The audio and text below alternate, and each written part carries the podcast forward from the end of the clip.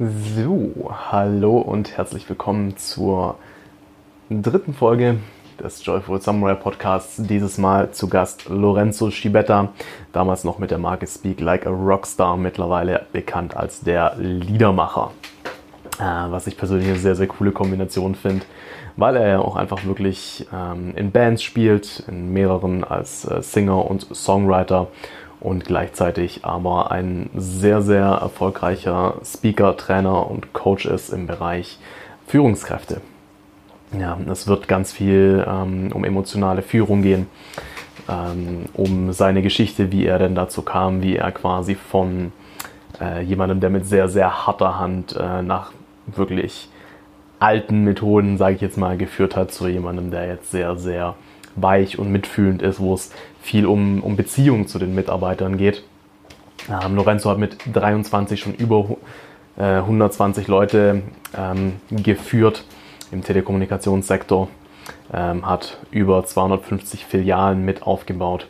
Sehr, sehr erfolgreich und auch schön zu sehen, wie er mit seinem Podcast jetzt mittlerweile auch durch die Decke startet.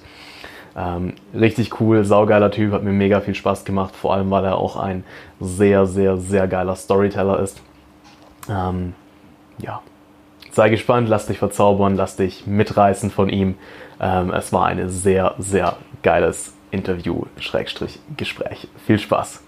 Gestartet, doch jetzt läuft's. Sag mal kurz was. Tretrad, rollala. okay, nimmt auf, perfekt.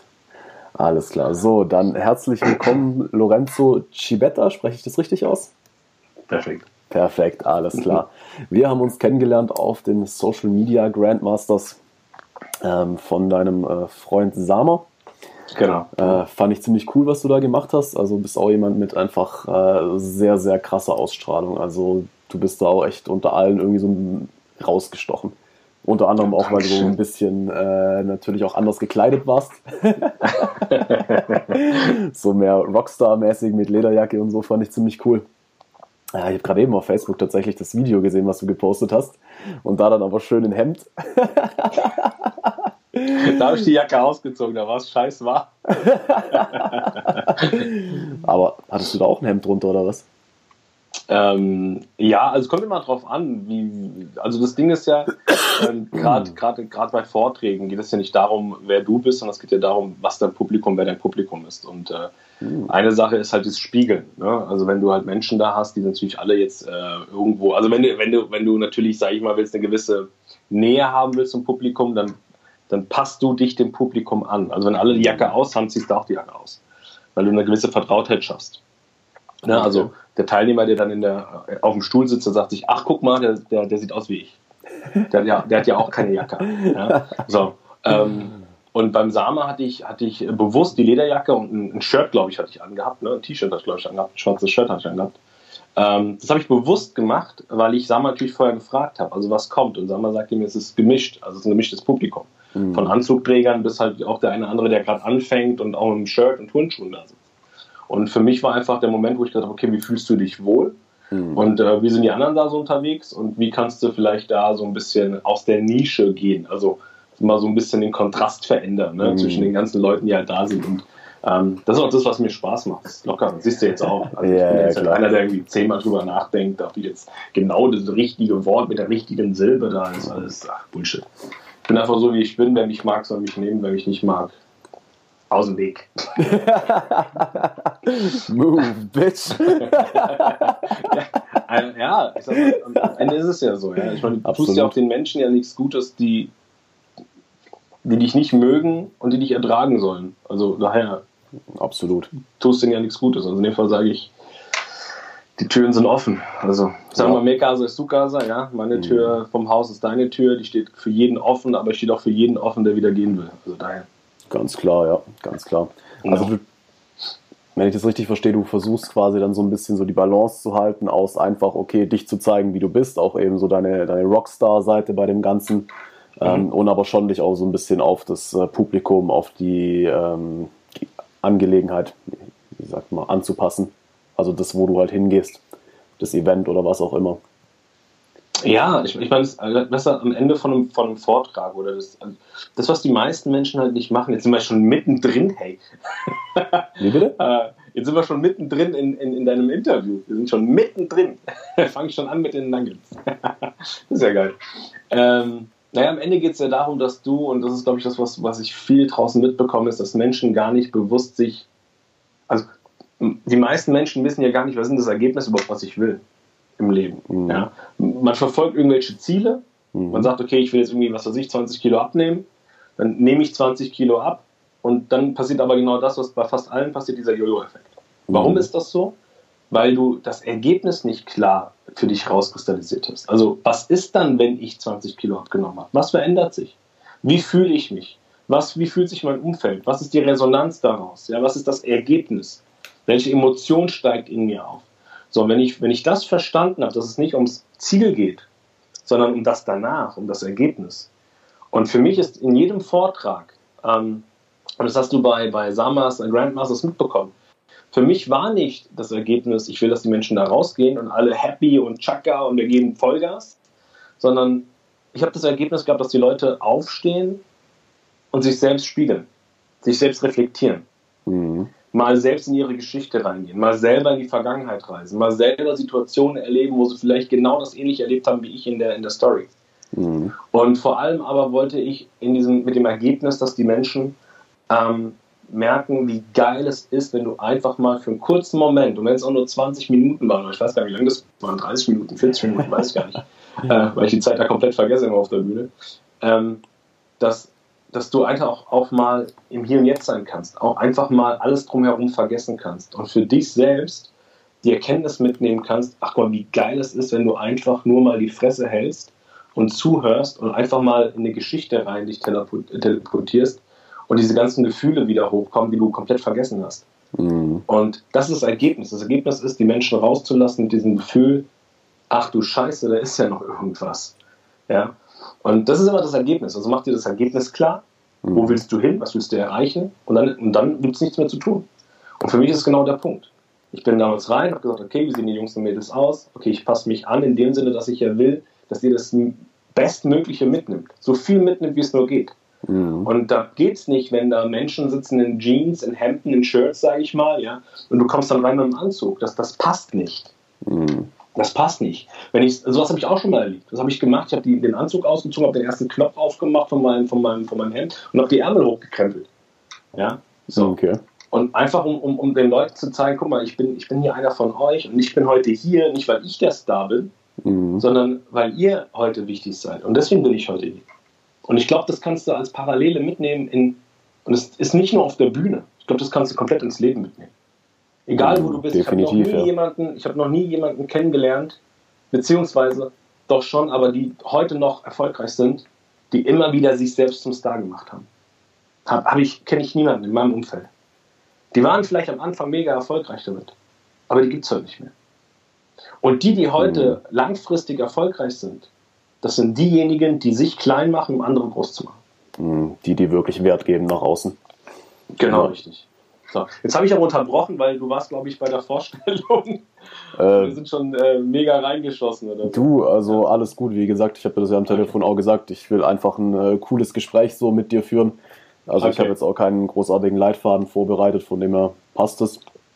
Ähm, du sagst, man kann das aufs Leben übertragen. Wie sehr überträgst du solche Sachen aufs Leben? Also ich meine, es hört sich jetzt für mich sehr ähm, oder vielleicht auch für manche Zuschauer sehr, sehr analytisch an. So, okay, die Leute sind so, also bin ich jetzt so. Ich meine, wie viel läuft da tatsächlich dann bewusst ab? Wie viel ist dann unterbewusst? Wie, wie achtest du dann eben auch darauf, dich da mit reinzubringen und dich dabei nicht zu verlieren? Weil, also, wenn, wenn ich mich, mich jetzt ein paar Jahre zurückversetzt, werden, wären das dann so meine Argumente gewesen, so, hey, ich muss doch ich selbst sein, ich kann mich doch nicht an alle anpassen. Ähm, ja. Ähm, also für diejenigen, die, die, die mich noch nicht kennen, äh, jetzt in deinem, in deinem, in deinem Kanal, ähm, vielleicht ganz kurz, also ich bin der Lorenzo, Lorenzo Schibetta und ähm, der Hintergrund ist der, dass ich, um auch gleichzeitig die Frage zu beantworten, mhm. ich war mit ähm, 23 Jahren, ich glaube, die jüngste Führungskraft im Telekommunikationssektor damals. Mhm. Und äh, war nicht nur die jüngste Führungskraft, sondern ich hatte auch Verantwortung, Dominik, von 120 Mitarbeitern mit 23 Jahren. Okay, krass. Und äh, wie bin ich da hingekommen? Ich bin da hingekommen, weil ich ähm, mir nachsagen lasse, dass ich schon immer diese krasse Ausstrahlung habe, von der du auch gesprochen hast. Und dass ich ein richtig geiler Verkäufer bin, wurde mir immer gesagt. Ja, du bist ein richtig geiler Verkäufer. Du kannst irgendwie verkaufst den Eskimo im Kühlschrank und so. ähm, und irgendwann gab es halt einen, einen, Vorgesetzten, der halt gesehen hat, boah, das ist ein geiler Verkäufer. Wenn das ein geiler Verkäufer ist, dann kann er wahrscheinlich auch richtig gut Menschen führen.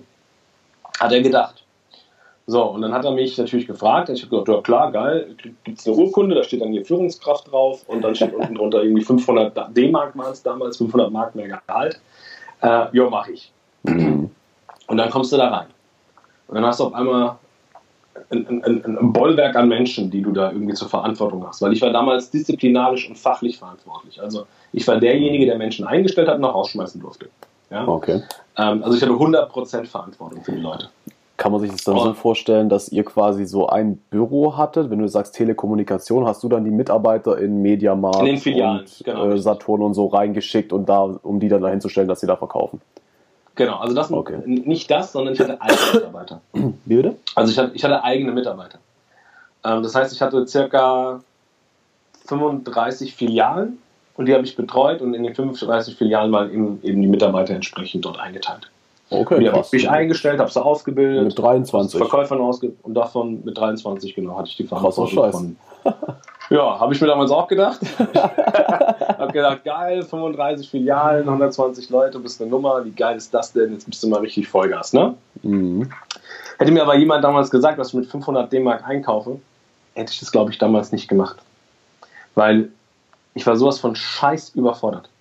Okay. Und, und das ist vielleicht so das erste Ding nur weil du in einer Sache richtig gut bist, heißt es nicht, dass du in anderen Sachen richtig gut bist. Mhm. Also, ja, das ist so. Und auch wenn die von außen kommen und sagen dir, boah, das ist geil und hier und weil da kannst du das.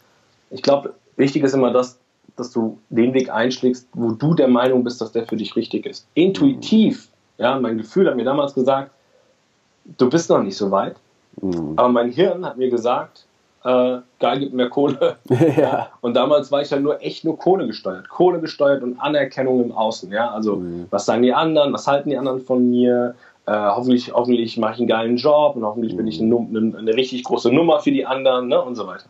So, jetzt, wie, wie alt bist du gerade? Äh, ich bin jetzt 38. 38, also 15 Jahre später. Ja, 15 Jahre später. Ja. ja. Ähm, ich persönlich finde es immer nicht so leicht zu unterscheiden, okay, was ist jetzt wirklich das, was meine Intuition, mein Gefühl mir sagt und was sind denn jetzt Sachen, die aus dem Ego oder aus einer Angst oder aus einem Mangelgefühl oder so herauskommen, weil mehr Geld fühlt sich ja gut an. Kann man auch mhm. als dem Gefühl nachgehen interpretieren. Jetzt so du 15 Jahre später, wie unterscheidest du das heute? Naja, die Frage ist immer, was ist das Ergebnis? Was ist das Ergebnis? Also Geld fühlt sich gut an, klar. Warum? Für was? Wozu? Das sind, weißt du, die Fragen stellen wir uns ja nicht. Mhm. Die, die, Fragen, die wir uns stellen, ist ja, wow, cool, es gibt mehr Geld. So, was passiert, und das ist ja auch meistens das, warum Menschen, die eben irgendwo richtig viel Kohle verdienen, sich irgendwo erhängen oder irgendwo ihre Beziehung scheitern oder irgendwo keinen Bock mehr haben auf, dem, was, auf das, was sie gerade tun. Mhm. Weil eben dieses Ergebnis nicht klar ist. Weißt du, im Leben geht es immer nur um dein Ergebnis. Um dein persönliches Ergebnis. Nicht um Ergebnisse anderer, sondern das Ergebnis, was du für dich befolgst. Mhm. So, und mein ganz großes Ergebnis, und vielleicht, was hat sich verändert, um da das kurz zu machen. Ähm, ich habe irgendwann, weil ich so überfordert war, eben viel, viel adaptiert von den Menschen, die mich geführt haben. Mhm. Und zur damaligen Zeit war es halt eben so, dass du hauptsächlich nur autoritäre Menschen hattest. Also nur Menschen, Diktatoren und so weiter und so fort, die haben ganz klar gesagt haben, so und nicht anders. Mhm. Und das habe ich mir kopiert. So. Und das habe ich nicht nur im Berufsfeld so gemacht, sondern bei uns daheim war es auch ähnlich. Meine Mama war eher so die italienische Mama, die alles streichelt, die alle betüttelt, die guckt, dass sonntags der Tisch gedeckt ist, okay. Äh, mein Vater war so dieser typische Sizilianer. Ja, dieser typische, nicht meine Tochter anfassen und so. Also richtig so der, der straight äh, durch und Hast Autorität bis zum geht nicht mit. Nee, habe ich nicht, aber das ist der, der es trotzdem so sagt. äh, aber ich habe drei Brüder, drei Brüder. Also der war so schon so mega die strenge Hand, ja. Also es war so mhm. der Meister der, ich sag mal, der nonverbalen Kommunikation, wenn du verstehst, was ich meine. Okay. so, und ähm, wenn du so groß geworden bist und dann in der Arbeitswelt natürlich ähm, das Gleiche wieder mitkriegst, ja, dann, dann, dann kopierst du es, dann adaptierst du es. So, was habe ich gemacht? Ich habe meine Jungs und Mädels mit Druck und Angst geführt. Und wenn du das eine Zeit lang machst, dann äh, ist es nur eine Frage der Zeit, bis deine Leute anfangen zu kündigen oder bis deine Jungs und Mädels anfangen, äh, sich krank zu melden. So, was ist passiert? In meiner Hochphase, Dominik, war das dann so gewesen, dass ich 120 Stellen hatte und davon 50, 45 besetzt. Weil ich die alle rausgeekelt habe. Mit Druck oh. und Angst. Ich war ein Meister in Druck und Angst. Ich hatte damals den Kursennamen Terminator Lorenzo Schibetta. Das war mein Name damals. So okay. habe ich die Kollegen und die Mitarbeiter genannt, Terminator. Also die, die mich heute kennenlernen, die sagen, kann ich mir nie vorstellen, wie du damals warst. Doch war ich. Und die Herausforderung, ich glaube, das war auch für mich so der Punkt, wo ich dann auf deine Frage zurückzukommen, wann wir merken es nicht.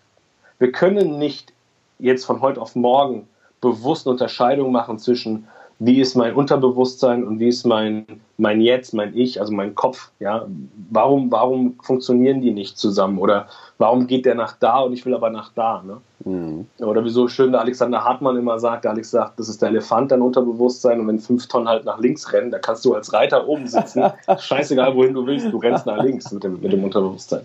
Mhm. Zum damaligen Zeitpunkt habe ich mit dem Thema Unterbewusst, äh, Neuroresonanz, NLP nichts am Hut gehabt. Also ich habe es nicht verstanden. Der Punkt ist nur der, wenn du dann jeden Abend ins Bett gehst mit dem Gefühl, scheiße, hoffentlich kriege ich morgen die Filialen auf mhm. und bis morgens aufgestanden mit dem allerersten Blick auf dein damals Blackberry, auf mein Blackberry ähm, und hoffentlich leuchtet das Lämpchen nicht, weil dann ist nächste Krankmeldung drin, dann brauche ich dir, glaube ich, nicht erzählen, mit was für ein Scheißgefühl du morgens auf die Arbeit gegangen bist. Ja, und wenn du das eine Zeit lang machst, dann kommt irgendwann dein Körper. Irgendwann sagt dein Körper, stopp, es mhm. geht so nicht weiter, ja. Und das hat sich bei mir so bemerkbar gemacht, dass zum Beispiel meine Frau mir erzählt hat, was wir so am Tag machen. Und fünf Minuten später stand ich wieder auf, die, auf der Matte und habe gefragt, was machen wir heute? Also ich habe alles komplett vergessen. Okay, krass. Ja. Und das hat natürlich auch für Stress gesorgt, ne? weil meine Frau mhm. irgendwann gesagt hat, ey, du, ist so wichtig, was ich dir sage, du, du nimmst es ja gar nicht auf. Mhm. Und dann hat sie war, sie war auch die Erste, die es gemerkt hat. Also sie hat dann irgendwann gemeint, komm, wir machen jetzt mal echt mal Cut mal ein ganzes Wochenende, wir gehen mal weg und Laptop aus, Handy aus, scheißegal, was jetzt draußen ist im Gebiet, einfach mal aus. Und wir waren dann den ganzen Tag ähm, Frankfurt auf der Zeil, waren mega schön einkaufen, super lecker essen, mal richtig die Beine baulen lassen. Ne? Mal, mhm. mal alles ausschalten, nur für mich. Und damals war meine Tochter drei Jahre alt, die Alessia. Also nur wir drei einfach raus und einfach mal ähm, den Tag genießen. Und es war auch so hier kurz vor Dezember, also kurz vor Weihnachten so, ne? es war schön kalt draußen und du hast mhm. den Atem so gesehen. Ne? Und ein bisschen Schnee und so weiter. Damals gab es noch Schnee. Und ähm, wir waren scheiß lange weg, kamen abends nach Hause sehr spät. Meine Kleine ist schon so bei mir im Arm eingeschlafen. Mhm. Ich habe die dann in, in, in ihr Winnie-Pooh-Zimmerchen dann so ins, ins, Kinderbett gelegt. Ja. Bin dann zu meiner Frau auf die Couch. Und äh, wir haben uns über den ganzen Tag unterhalten. Mhm. Und äh, während meine Frau mit mir spricht, stehe ich auf, verlasse das Wohnzimmer und stehe im Flur. Mit dem Rücken zur Tür zum Wohnzimmer. Und in dem Moment höre ich nur so meine Frau, wie sie hinterher ruft, ähm, also Sarah, sagt dann, äh, Lori, Lori war mein Spitzname, Lori, hörst du mir überhaupt noch zu? Und dieses hörst du mir überhaupt noch zu, habe ich gehört, als, ähm, kennst du es, wenn du in der Badewanne bist und so mit dem Kopf unter Wasser bist? Ähm, dann hast du so ein bisschen dämpf, gedumpft und so Zeug. Ne? Ähm, genauso habe ich meine Frau gehört in dem Moment. Und in dem Moment realisiere ich das. Und auf okay, einmal krass. fehlt mir die Luft, als würde hier gerade im Moment jemand so die Luft wegdrücken. Mhm. Ja? Ähm, krieg eine Panikattacke, fange an zu schwitzen wie Sau, als hättest du gerade irgendwie drei Stunden Sport gemacht. Mhm. Ähm, merke auf einmal, wie mein Knie anfängt zu zittern, will mich irgendwo abstutzen und, und greift komplett an die Kommode vorbei und äh, schwarz vor Augen und dann machst du noch. Scheiße. Und jetzt stell dir mal vor, du wachst in einem Bett auf, was nicht dein Bett ist. Mhm schaust über deine Füße, siehst ein Namensschild mit deinem Namen drauf. Hörst du es noch piepen, so piep. Ja, du hast die Geräusche im Hintergrund von diesen Boah. ganzen komischen Geräten. Das ist eklig. Ähm, schaust über deine Füße und siehst irgendwelche Geräte an der Wand, irgendwelche mm. Betten vor dir, die dir null sagen, nichts sagen, mega steril. Und vor allem kann ich mich an eine Sache erinnern, es war so scheiße kalt. So kalt, dass deine Zähne zusammenklappern. Ja? Boah, und in dem Moment kriege ich wieder so eine Panikattacke. Mhm gehe hoch aus dem Bett, also bin dann sitze im Bett, schaue mich um und in dem Moment höre ich rechts von mir, wie ähm, Menschenwein. Mhm. Aber nicht dieses Wein, wenn du irgendwo gegenkommst, weißt du, wo du dich irgendwo äh, verstaust oder Sondern Trauerwein. Genau, sondern so ein Wein wie, ähm, wenn du jemanden verlierst, der dir mega wichtig ist. Verzweiflung, Trauer, so die Richtung meinst du? Genau. Und ich drehe mich nach rechts und sehe meine Frau da auf dem Stuhl sitzen, meine dreijährige Tochter auf dem Schoß. Beide schauen mich an und denen läuft nur Rotz und Wasser runter.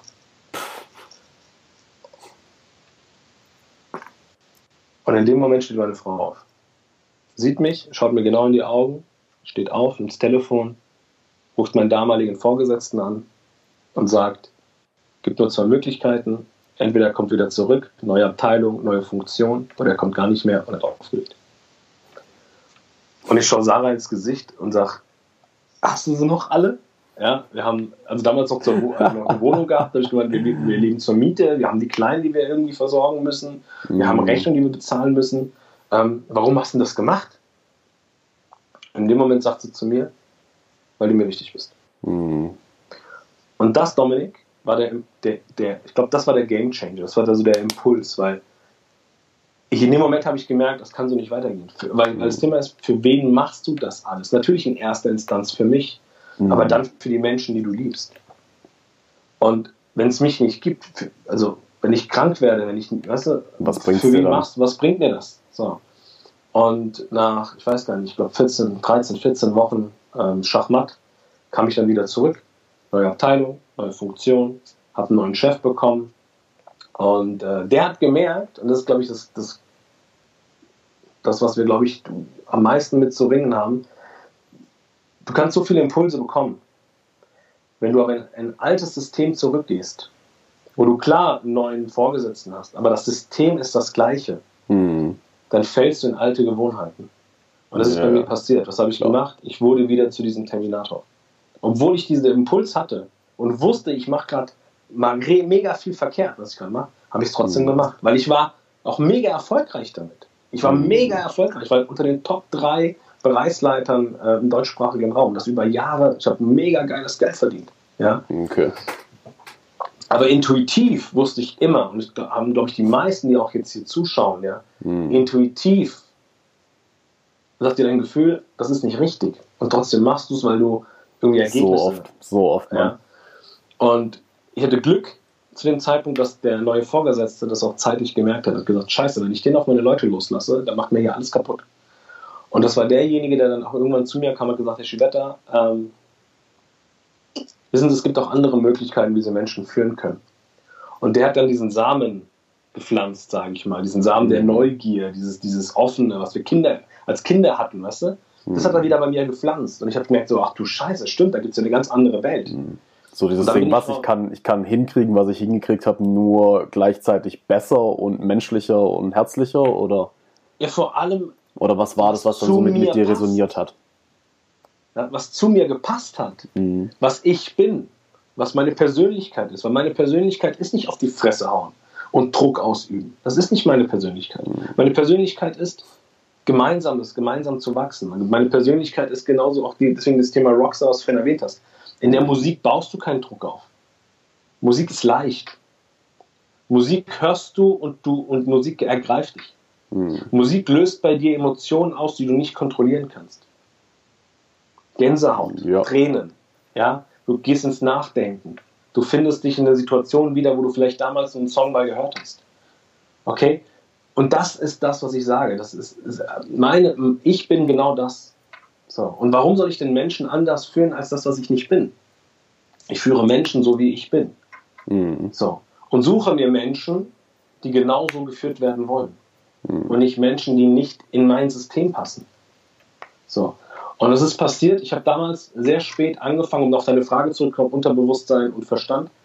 Ich habe irgendwann angefangen, ähm, durch diesen neuen Vorgesetzten, sehr spät, angefangen, Bücher zu lesen. Ich habe angefangen, mhm. Seminare zu besuchen. Ja, ich habe mir die besten Trainer rausgesucht. Wie alt warst du damals? Als es losging, ähm, 34, 33, 34. Okay, das heißt, dein Zusammenbruch war so mit 32. Nee, mein Zusammenbruch war so mit 28. 28, Ach, okay. Ja, so plus minus. Okay. Ja. Und ähm, also ich habe fünf Jahre lang die Leute in die Fresse gehauen, fällt mir gerade auf, jetzt wo wir drüber sprechen. Also ich habe fünf Jahre lang, fünf Jahre, also fünf Jahre meiner Zeit, ähm, wo ich sage, also ich weiß, es gibt kein richtig und kein falsch. Ich, aus diesen fünf Jahren habe ich viel gelernt, weil mhm. das, was ich heute bin, wäre ich nicht, wenn ich die fünf Jahre nicht gehabt hätte. Ja? Ganz klar. Ähm, aber ich habe fünf Jahre lang gebraucht, um darauf, um, um, mal endlich auf meine Intuition zu hören. Mhm. Fünf Jahre. Ja. Und ab da an, und das, war, das ist das Krasse, was, was ich heute noch nicht wirklich greifen kann, weil ab da an, wo es dann angefangen hat, wo ich mich dann eben wirklich mal ähm, ja, durchschleifen lassen habe, ja, von, von, von mhm. Menschen wie Tobias Beck, von Menschen wie Dr. Stefan Friedrich, von Menschen wie Boris Grundl und, und wie die alle heißen, ja, mhm. Dennis Scharnweber. Ähm, plus die Erfahrung, die ich in diesen 16 Jahren Führung gemacht habe, habe ich irgendwann gemerkt, geil, da gibt es ja doch irgendwie was ganz anderes, was dir richtig mega viel Spaß macht, wo du Menschen, das ist, glaube ich, wo ich, wo ich unkontrollierte Emotionen bekomme, wenn ich Menschen wachsen sehe. Wenn ich Menschen wachsen sehe, das ist das, was du den Menschen vermittelst. Wo kriege ich jetzt schon wieder Gänsehaut, ja, ich drüber mhm. ähm, Das ist das, was, was, wo ich sage, da hole ich mir mein, meine Energie her. Wenn ich sehe, dass Menschen einen geilen Job machen, Ergebnisse reinholen, die, die, die für sich selbst wertvoll sind, weißt du? Mhm. Dann kriege ich Gänsehaut, dann kriege ich Tränen in den Augen. Und dann sage ich, ey, fuck auf das ganze Geld, was du irgendwie verdienst. Ähm, klar ist Geld wichtig und das will ich auch gar nicht wegreden, weil Geld ist das Mittel, um die Türen zu öffnen, die du eben nicht aufmachen kannst, wenn du das Geld nicht hast. Ja? Absolut. Ähm, aber ich glaube, darum geht es nicht. Es sollte halt nicht die Hauptmotivation sein. Nein, weil, deswegen sind wir wieder bei einem Ergebnis. Ja. Mein Ergebnis ist es, genau das zu schaffen unkontrollierte Emotionen bei Menschen. Dass du, weißt du, wir lernen nicht aus der Erfahrung, die wir sammeln. Wir lernen aus der Emotion in der Erfahrung. Das heißt, wenn wir eine Erfahrung sammeln, wo wir in dem Moment eine scheiß Emotion hatten, wie zum Beispiel, ich krieg das Eis nicht für einen Euro, mhm. ja, und die Emotion ist, scheiße, ich brauche Geld, um mir was zu leisten, mhm. dann kannst du aus diesem Schmerz einen Antrieb haben. Deswegen mhm. lernen wir aus der Emotion, dass wir sagen, ich will nie meinem Kind, meinem ungeborenen Kind sagen, wir können uns das Eis nicht leisten. Mhm. Okay? Eine Emotion kann aber auch eine schöne Emotion sein. Zum Beispiel, dass du, keine Ahnung, Kinder auf einem Karussell siehst, als kleiner Junge und wie die Kinder alle am Lachen sind und irgendwie alle Freude spüren auf dem Karussell, wie das Ding sich dreht. Mhm. Und dass so eine Emotion in dieser Erfahrung bei dir auslöst, dass du auf einmal irgendwie so einen Jahrmarkt eröffnest irgendwann später als Selbstständiger. Weil du es schön in den Kinderaugen siehst. Zum Beispiel. Mhm. Also wir lernen nicht aus der Erfahrung, wir lernen aus der Emotion in der Erfahrung. Und das speichern wir unterbewusst ab. Ich gebe dir ein Beispiel. Mhm. Wenn du, kennst du dieses Thema Déjà-vu? Klar. So. Ich sage, Déjà-vus gibt es nicht. Theoretisch gibt es kein Déjà-vu. Warum? weil wir in unserer Vergangenheit ähm, Situationen, wo wir sogenannte Peak-Emotionen haben, also eine Emotion kreieren, die so hoch ist, dass wir die erstmal im Moment nicht verarbeiten können. Mhm. Das kann eine Emotion sein, die uns in unsere Urinstinkte zurückbegibt, äh, in unsere Urinstinkte zurückversetzt. Sprich, Angriff, Verteidigung, also ich hau ab, mhm. oder paralysiert sein. Mhm. Freeze. Okay? So, wenn eine Emotion so krass groß ist, ob das jetzt positiv oder negativ ist, die so groß ist, dass du die in dem Moment nicht verarbeiten kannst, mhm. dann fällst du in deine Urinstinkt zurück. Und dann heißt es Angriff, Verteidigung oder ich bleib stehen und bin paralysiert. Und das schafft eine Emotion, das schafft ein, eine, eine Erfahrung. Mhm. So, und wenn du das Ganze, ich muss gerade mal schauen, jetzt habe ich meinen Faden gerade verloren. ähm, genau, und, und dieses Bild, was du eben vor Augen hast, ich nehme jetzt einfach mal eins. Ein ganz krasses Beispiel. Du hast jetzt äh, jemanden in deinem Umfeld, der eben nicht mit Worten mit dir spricht, sondern mit den Händen.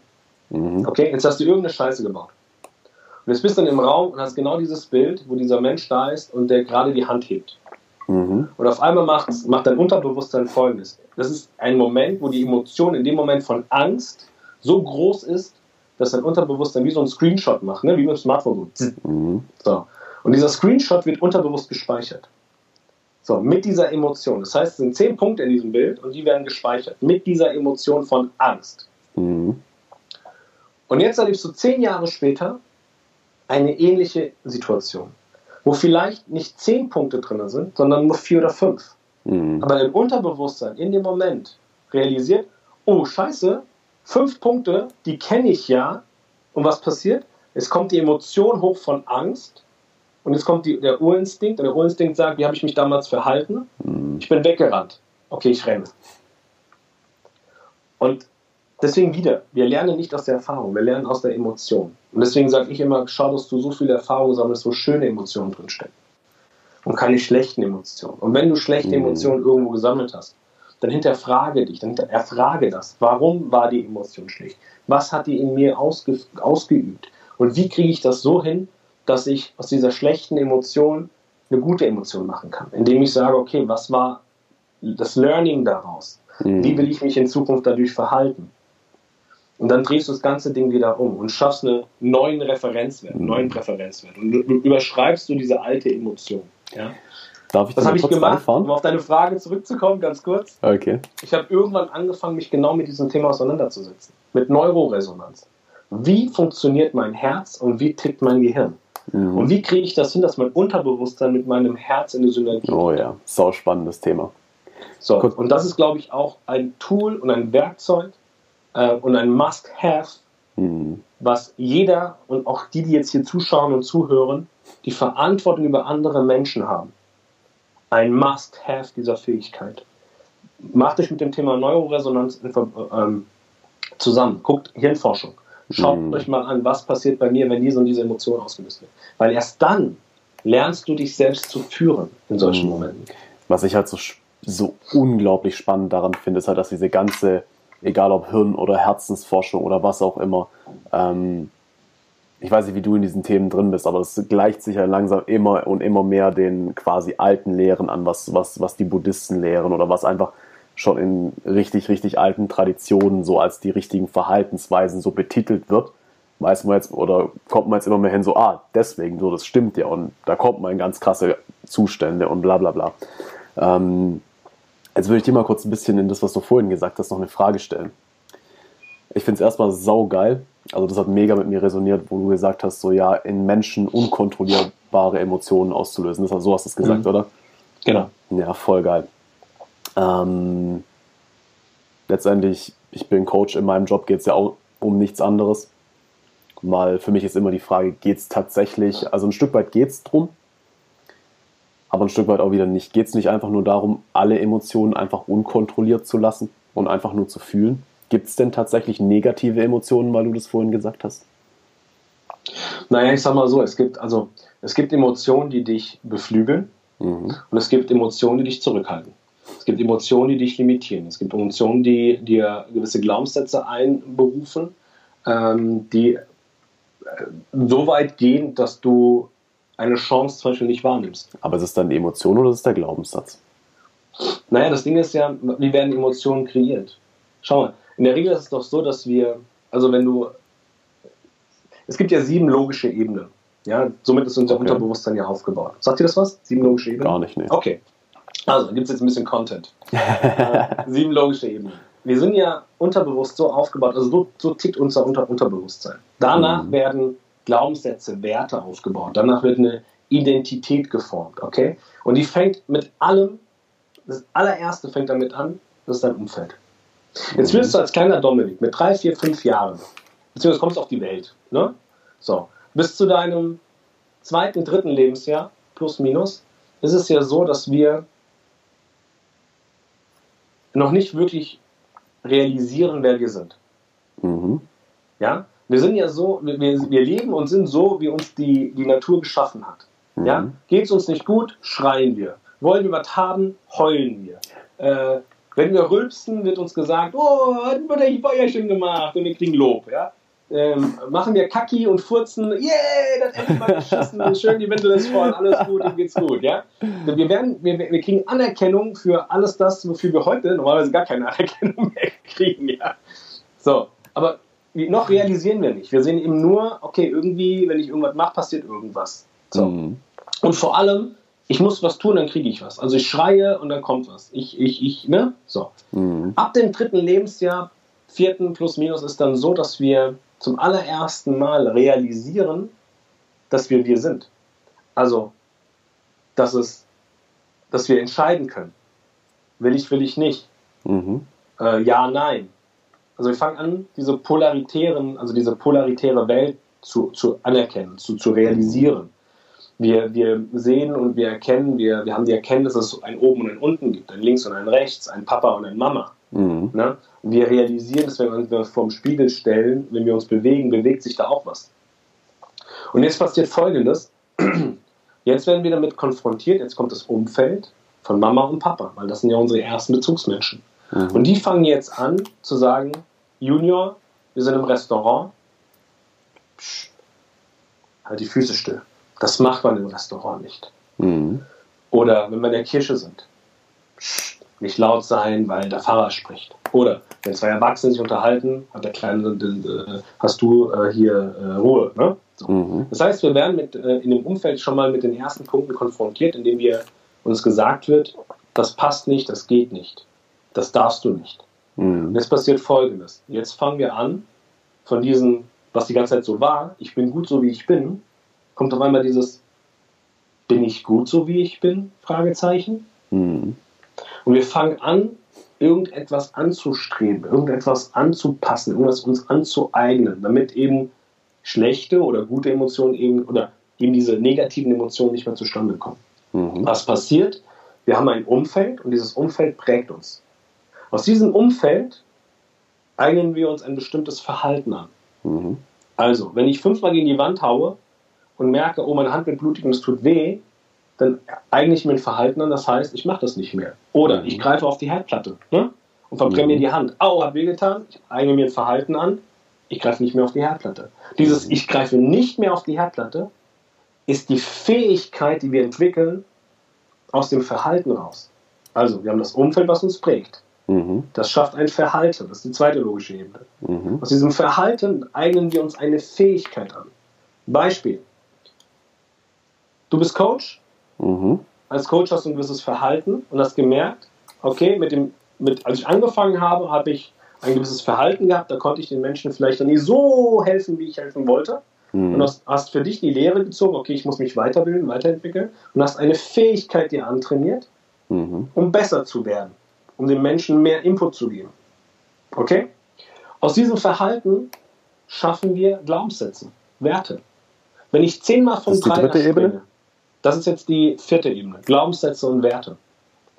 Wenn ich aus meiner Fähigkeit, also aus meiner, zum Beispiel, Umfeld, Umfeld sagt, du kannst nicht vom Dreier springen, Lorenzo. Da musst du aufpassen, das Wasser, Dreier aus, so, das geht nicht. Mhm. So, und du hörst, wenn das Umfeld jemand sagt, das geht nicht, das geht nicht, das hat Papa auch schon nicht gemacht, Mama hat es auch nicht gemacht, und deine Brüder haben das auch nicht gemacht, dann sagst du, ja, okay, wenn alles nicht gemacht haben, dann mache ich, oh, mach ich nicht. Mhm. So. Und das schafft wieder ein Verhalten, das Verhalten, das ich nicht mache. Mhm. Daraus resultiert eine Fähigkeit, die ich nicht erlerne, eben das, ich springe vom Dreier, beziehungsweise eine Fähigkeit, die ich erlerne, von, die anderen haben es nicht gemacht, also mache ich es auch nicht. Mhm. Okay? So. Und es ist eine wahre Geschichte. Ich bin echt jahrelang nicht vom Dreier gesprungen. Ach, weil ich Schiss hatte. Weil ich Schiss hatte. Weil ich echt Schiss hatte. Okay, krass. Ich konnte vom Einer rückwärts Purzelbäume machen.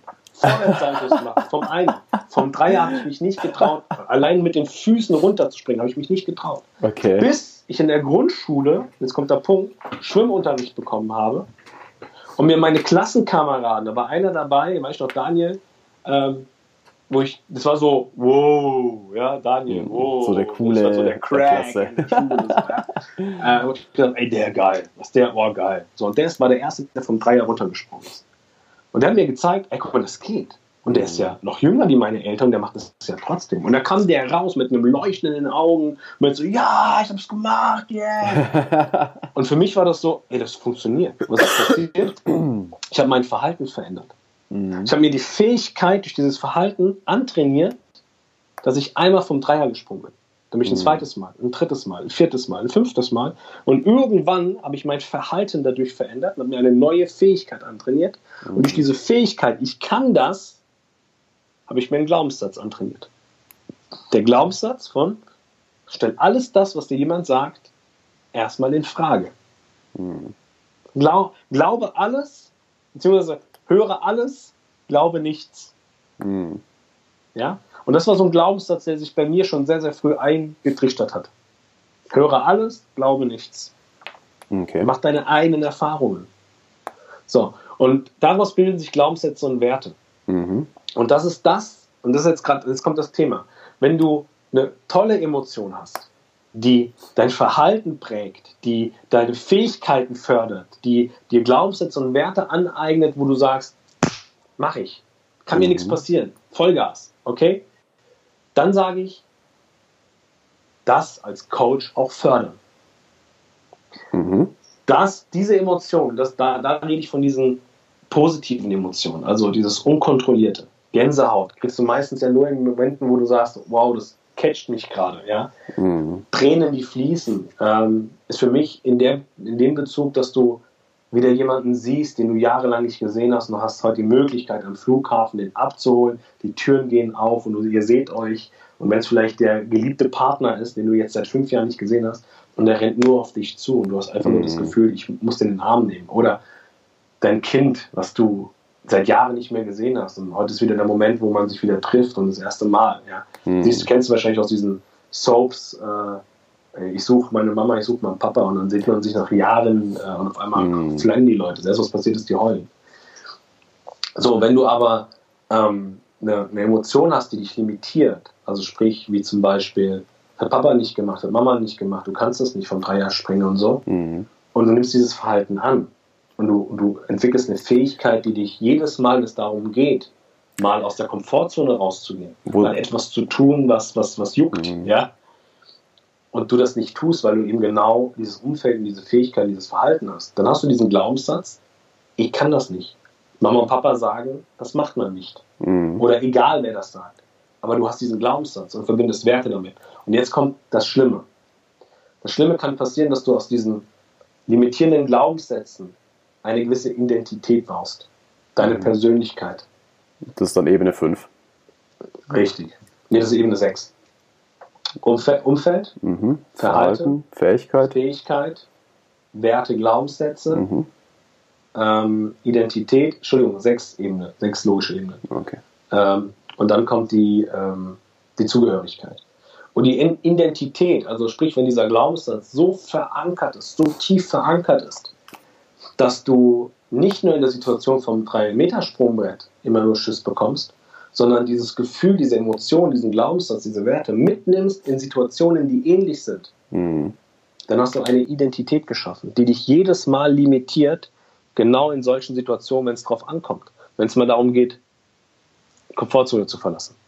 Zum Beispiel. So. So, und das schafft natürlich im nächsten Step eine Zugehörigkeit, die Zugehörigkeit davon, dass wenn du selber mal Kinder hast, dass wenn du Menschen in deinem Umfeld hast, das was machst du? Das Papa Mama haben gesagt, das macht man nicht. Ja. Die Großeltern haben gesagt, das macht man nicht. Die Großeltern mhm. haben zu mir damals gesagt, oh mein, lieber nicht, ja. Mhm. Mach das lieber nicht, nicht, dass da irgendwas passiert. Ne? So, und du gibst mhm. das weiter und schaffst damit eine neue Generation, schaffst damit wieder ein Umfeld, schaffst damit wieder ein Verhalten. Und darum geht's. Also wenn diese schlechte Emotion, diese Erfahrung, die du gesammelt hast, dich sowas von limitiert und auch noch dafür, dafür Sorge trägt, dass es weitergereicht wird, mhm. Dann sage ich, haben wir Trainer, Speaker, Coaches verdammt nochmal den Job, Menschen dabei zu unterstützen, eben genau diese limitierten Glaubenssätze, wie soll ich sagen, aufzulösen, wirst du die nie. Aber die Menschen gewisse Referenzwerte, neue Referenzwerte geben, damit diese alten Glaubenssätze überspielt werden. Glaubst du, man kann die nicht lösen? Nein, glaube ich nicht. Also ich glaube nicht, dass du, also ich sag mal so, ich glaube nicht, dass du Emotionen, Erfahrungen, die du sammelst, dass du die lösen kannst. Das glaube ich nicht. Nee, das glaube ich auch nicht. Die, ist, die, sind ja tief in dir, die sind ja tief mhm. in der Seele, tief im Unterbewusstsein verankert. Aber was du machen kannst, ist folgendes. Indem du neue Referenzwerte schaffst, mhm. indem du neue Erfahrungen schaffst. Mhm. Also ich sag mal in einem Coaching, wenn du jemanden zum Beispiel auf eine Traumreise mitnimmst, mhm. ja, oder wenn du Menschen zurück in die Vergangenheit reisen lässt, ja, mhm. äh, und sie mal das Gefühl wieder aufleben lässt mhm. und dann eine neue Geschichte pflanzt, neue Situation pflanzt, neue Emotion pflanzt, dann ist es ja auch nur ein Überspielen. Okay? Überspielen mhm. im Positiven. Das heißt, dass wir diese alte Emotion, die da war, mit neuen, tollen Emotionen überspielen und damit eine neue Erfahrung schaffen, mhm. die so stark ist, dass die in dem Heute mhm. nicht mehr die Macht hat über die Persönlichkeit als mhm. die von damals. Ich rede da persönlich lieber von einer Waage irgendwie, dass man halt die Waage auf der ja. positiven Seite ein bisschen schwerer macht, weil überspielen ist dann immer so, wenn du es halt wirklich überspielst, drückst du halt teilweise dann Sachen runter. Du beweist dir nur logisch immer und immer wieder, dass das, was du damals erfahren hast, irgendwie falsch ist, aber es wird immer drin bleiben, dass es ja noch irgendwie da ist. Ähm, wo ich gerade eben vielleicht mal noch kurz einhaken wollte, du hast ja gemeint, ähm, hier, das sind die sechs logischen Ebenen, ne? Genau, ja. Und ich hatte dir ja die Frage gestellt, so gibt es tatsächlich negative und positive Emotionen, weil ich würde behaupten, es ist nicht eine Emotion, die dich einschränken kann, sondern nur der Glaubenssatz, den du auf dieser Emotion aufgebaut hast.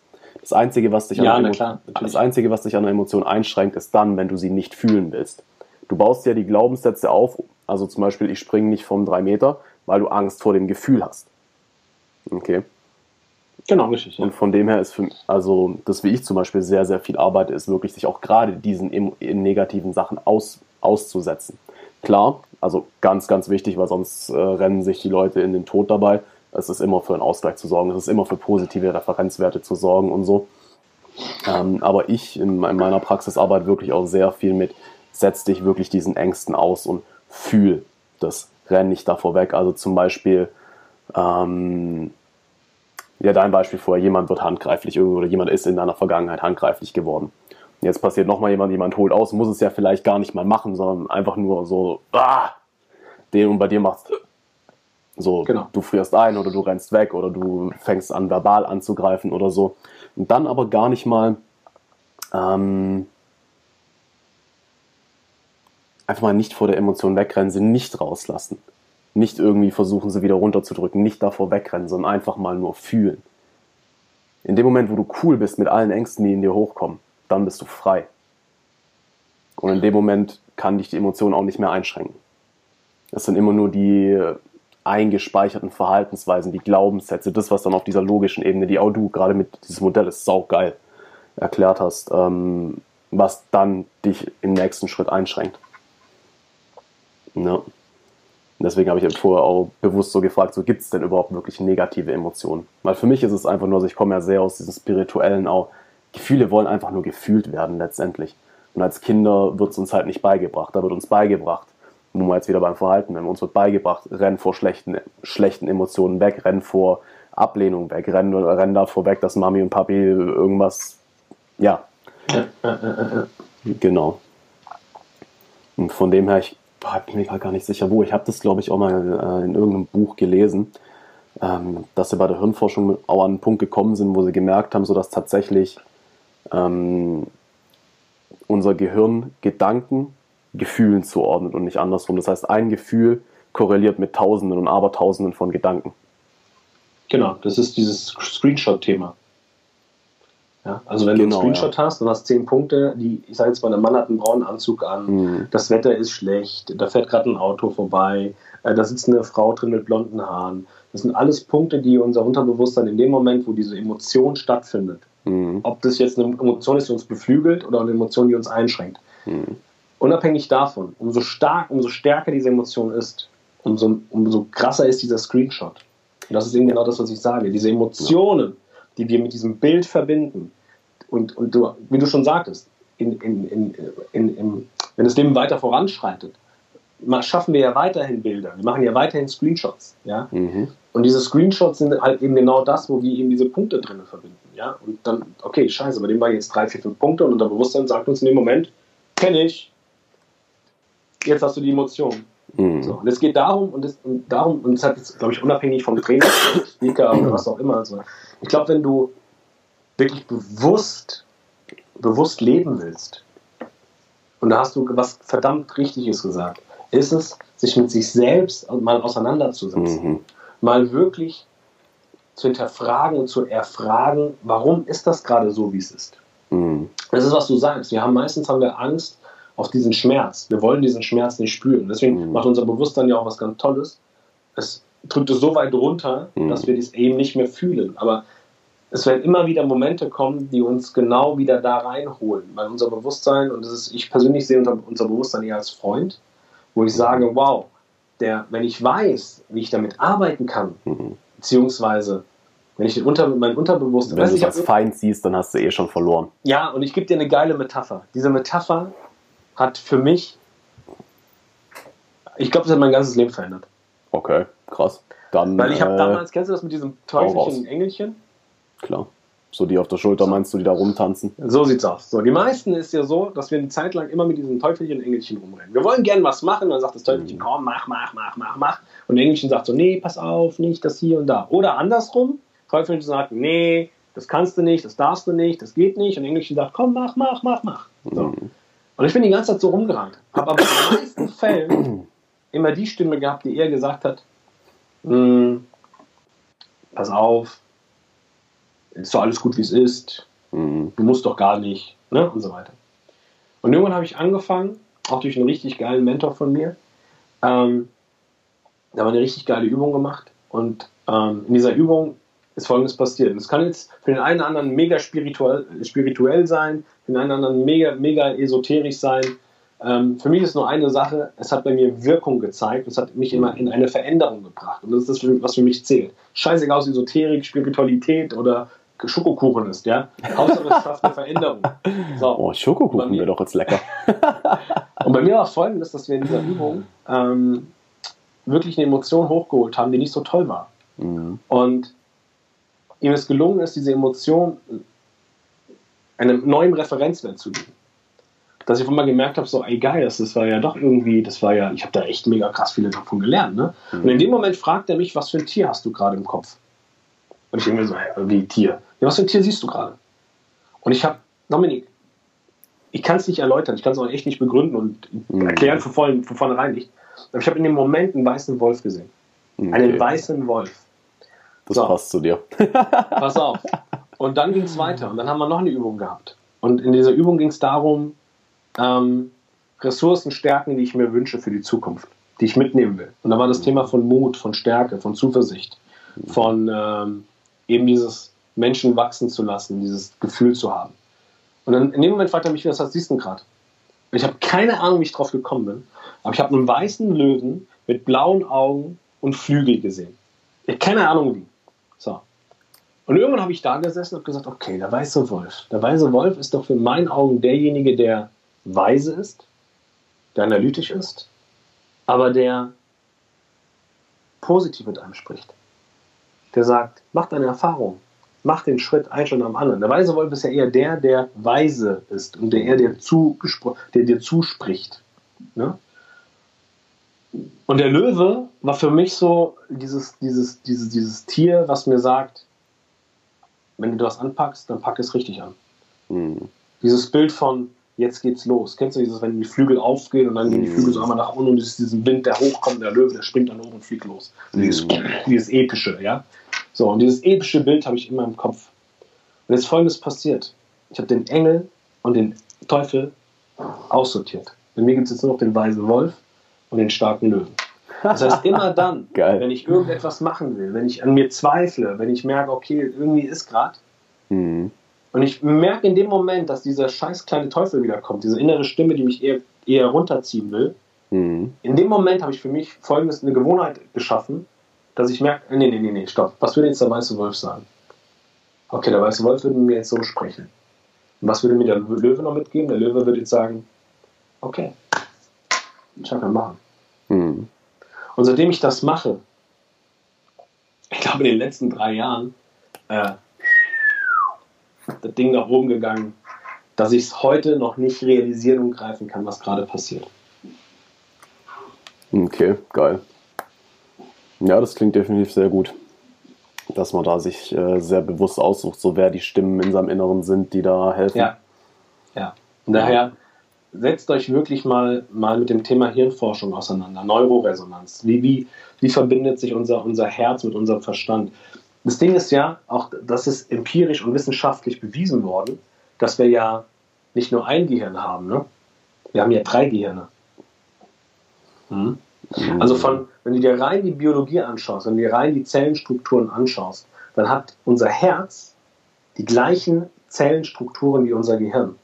Und, und weißt du, wo das Ganze auch noch 5000 mal stärkeres Magnetfeld als unser Hirn. So, und weißt du, wo das Ganze auch noch ist?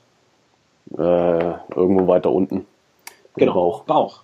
Unser Bauch. Mhm. Deswegen reden wir ja auch immer von einem Bauchgefühl. Mhm. Unser Bauch sagt uns. Es wurde wissenschaftlich und empirisch bewiesen, dass wir die gleichen Zellen, diese gibt es sonst nicht so anders bei uns im Körper, mhm. die gibt es im Bauch, also im Bauch, im Herz und im Kopf. Wir haben drei Hirne. Deswegen sage ich immer so schön, für mich ist das hier was, was, wie du schon sagtest, das größte Magnetfeld, wenn wir jetzt wieder bei der Esoterik sind und bei, der Spiritualität, ähm, ist für mich auch das, was zählt. Ich, es gibt ein geiles Zitat, was ich irgendwann, das kam mir so spontan. Wobei tatsächlich, also dieses Magnetfeld, das habe ich jetzt auch nicht aus dem äh, irgendwo rausgegriffen, das habe ich auch in einem wissenschaftlichen äh, Buch mal gelesen. Ich meine, du kannst ja EEG und so, du kannst ja die Magnetfelder messen.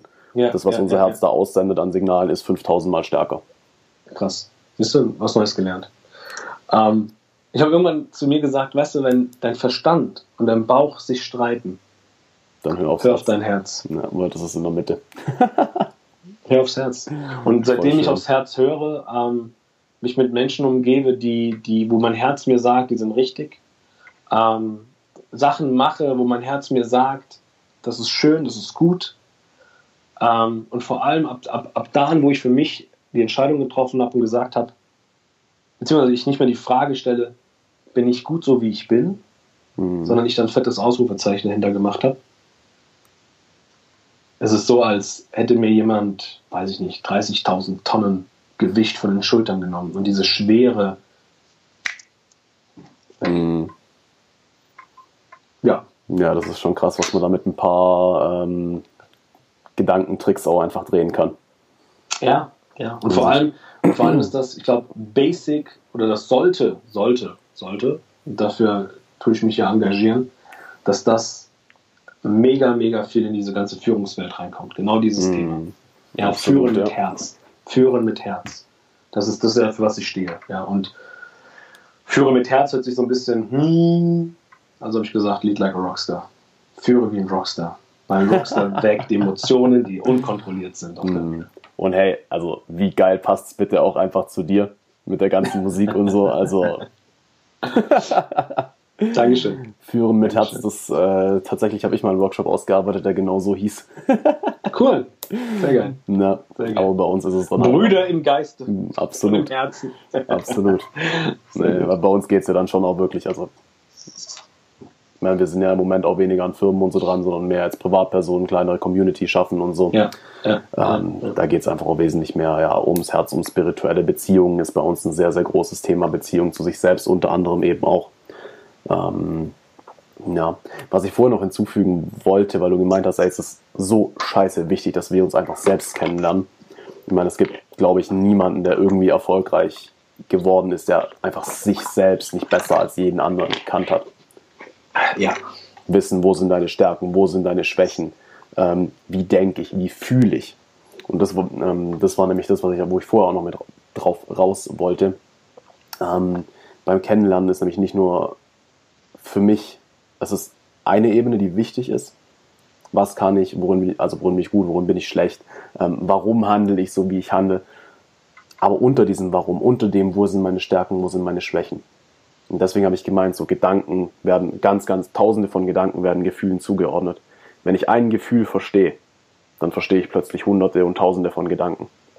Genau. Das heißt auch auf der Ebene nicht mal, weil wir, wir sind alle heutzutage so viel im Kopf und warum dies und warum jenes und warum passiert mir das und warum ist die Welt so unfair und bla bla bla. Woher kommen denn die ganzen Gedanken? Was fühlst du gerade? Vor welchem genau. Gefühl rennst du gerade weg? Warum willst du eine Antwort? Überhaupt auf diese Fragen. Und das wiederum ist dann das, was du ja auch dann sagst mit der Musik und so, wenn einfach die Gefühle hochkommen, unkontrolliert. Es ist so wichtig, dass wir heutzutage einfach wieder mehr fühlen. Genau. Ja. Sowohl uns als auch dann im nächsten Schritt Empathie, andere Menschen. Denen helfen, wieder mehr zu fühlen. Ja. Hätten wir jetzt heute Sonntag nicht gesagt, das war jetzt das Wort zum Sonntag. Das war ein schönes, schönes, schönes letztes. Ja. Ein wunderschöner Satz. Wunderschöner Satz. Dann ja, darum geht es doch Darum geht's. Also ich glaube, ich glaube, ich glaube nicht, dass wir ähm, die nächsten zehn Jahre, gerade hier bei uns im, im deutschsprachigen Raum, ähm, und wenn wir das jetzt wieder so aus, der, aus dem, aus dem Business-Kontext jetzt mal sehen, mhm. ähm, werden wir es nicht schaffen. Wir werden es nicht schaffen, wenn jeder sein eigenes Süppchen macht. Wir werden es nicht schaffen, wenn wir mit dieser Ellbogenmentalität durch die Gegend rennen.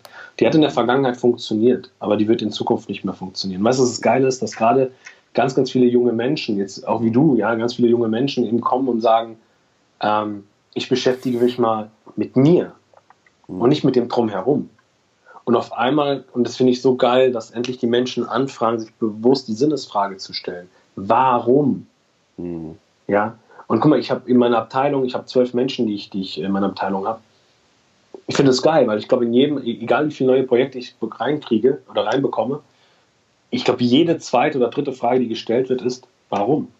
Warum machen wir das? Mhm. Warum mache ich das? Was äh, muss ich tun? Und warum ist es wichtig, dass wir den und den erreichen? Also diese ganzen Warum-Fragen auf mhm. einmal ist auch ein Thema und auch für, für also wirklich, deswegen sage ich nicht nur Führungskräfte, sondern ich sage für Menschen, die Verantwortung über andere Menschen tragen.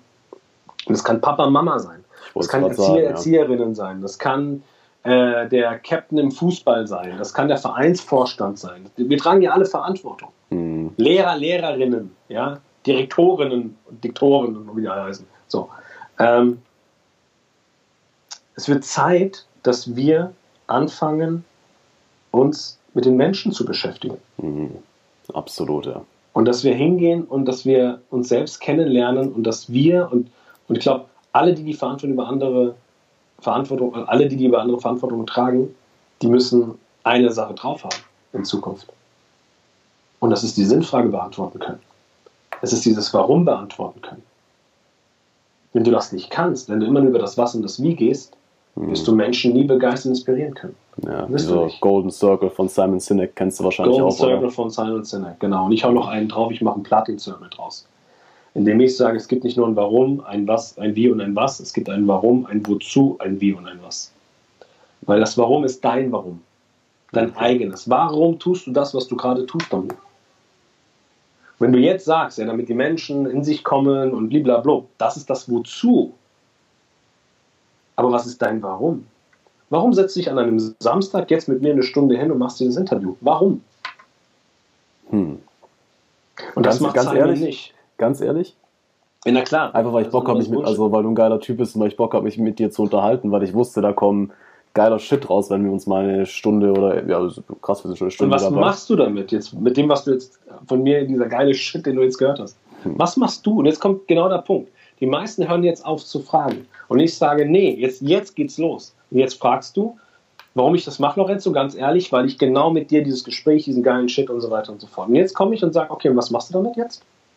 Mit all dem, was du jetzt gehört hast in der Stunde, was machst du damit? Was bringt dir das? Was machst du damit? Jetzt vom Content her oder mit dem Video? Vom Content her, vom Gefühl, was du hast.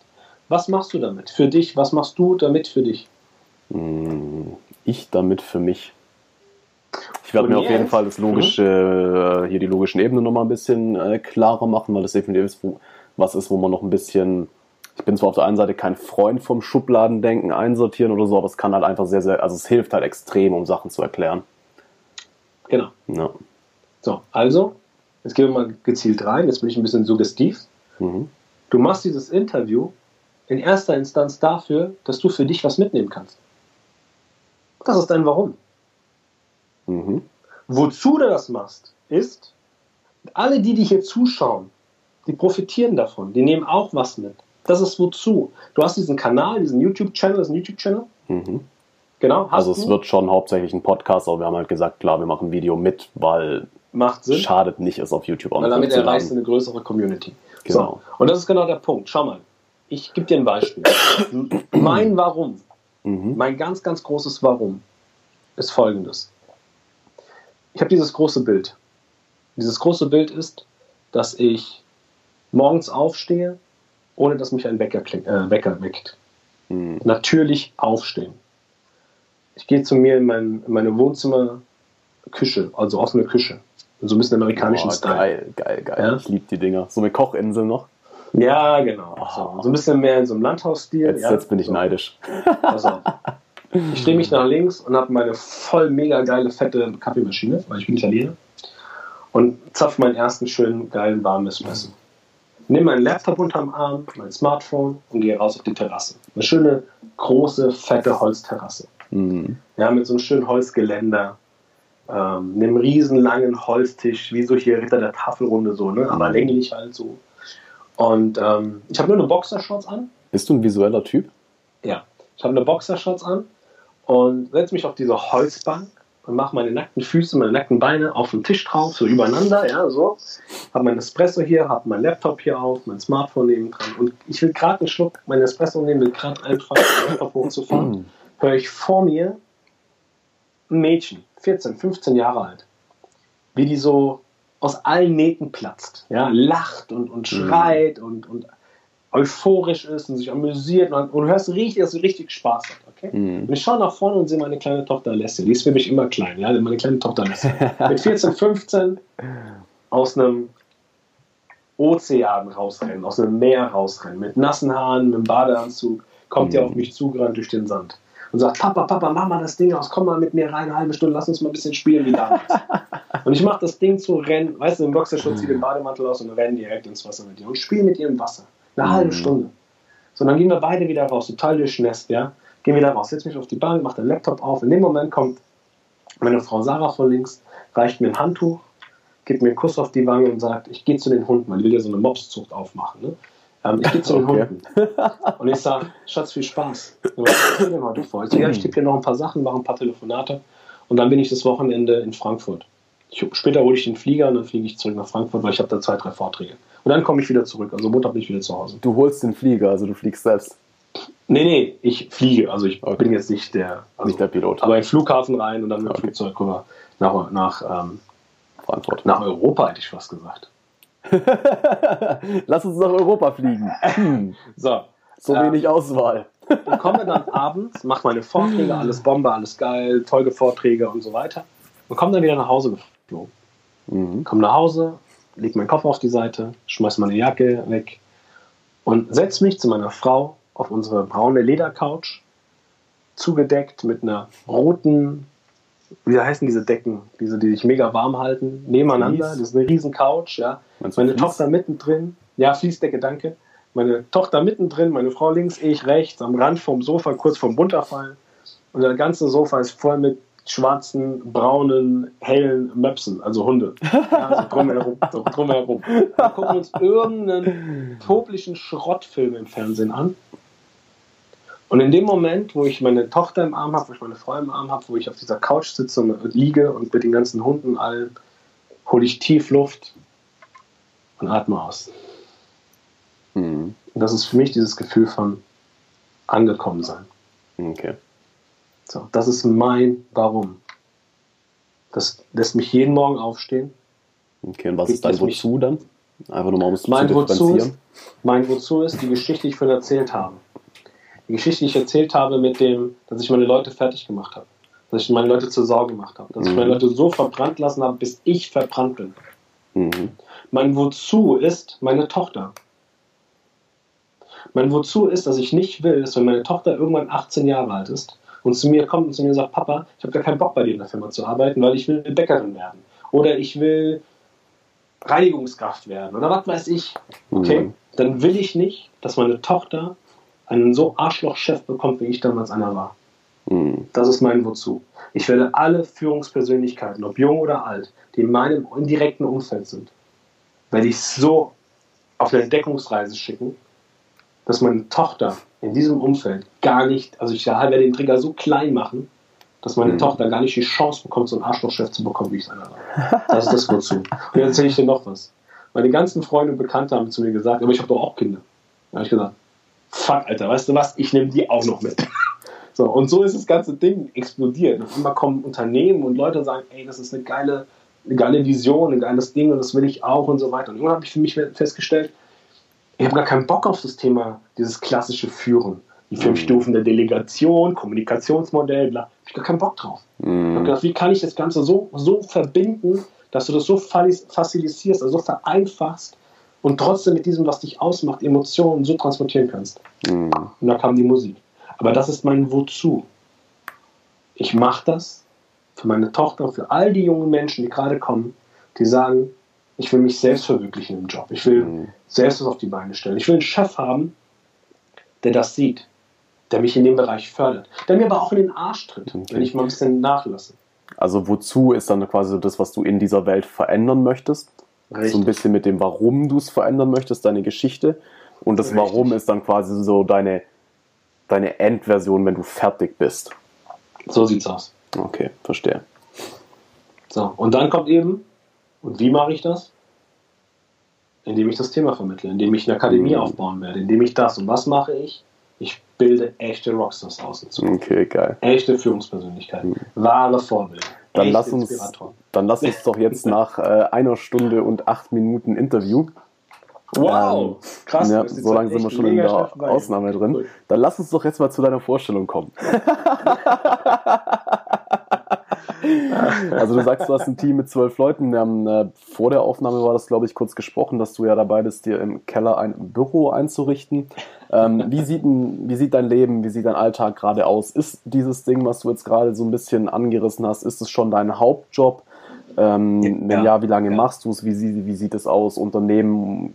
Gehst du schon länger an Privatpersonen oder ist das Event, was du da jetzt äh, ähm, Also ich bin schon, ich bin schon seit? Jahren, schon seit Jahren bin ich Corporate Trainer.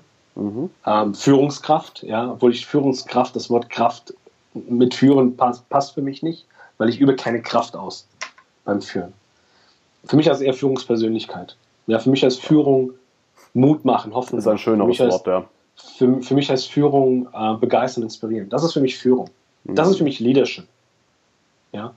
Ähm, und das mache ich schon seit ein paar Jahren. Also ich bin, wie gesagt, seit ein paar Jahren Führungspersönlichkeit, also seit 16 Jahren Führungspersönlichkeit. Und Corporate Trainer bin ich ähm, seit, boah, lass mich lügen, ich glaube vier, viereinhalb, fünf Jahren plus minus. Okay. Aber immer innerhalb Unternehmen. Ne? Und selbstständig oder Äh, sowohl als auch. Also ich bin, ich bin angestellter Corporate Trainer mhm. im Energievertrieb. Ich bilde dort Führungspersönlichkeiten aus und gerade im Bereich Verkaufen bilde ich Menschen aus, im Direktvertrieb.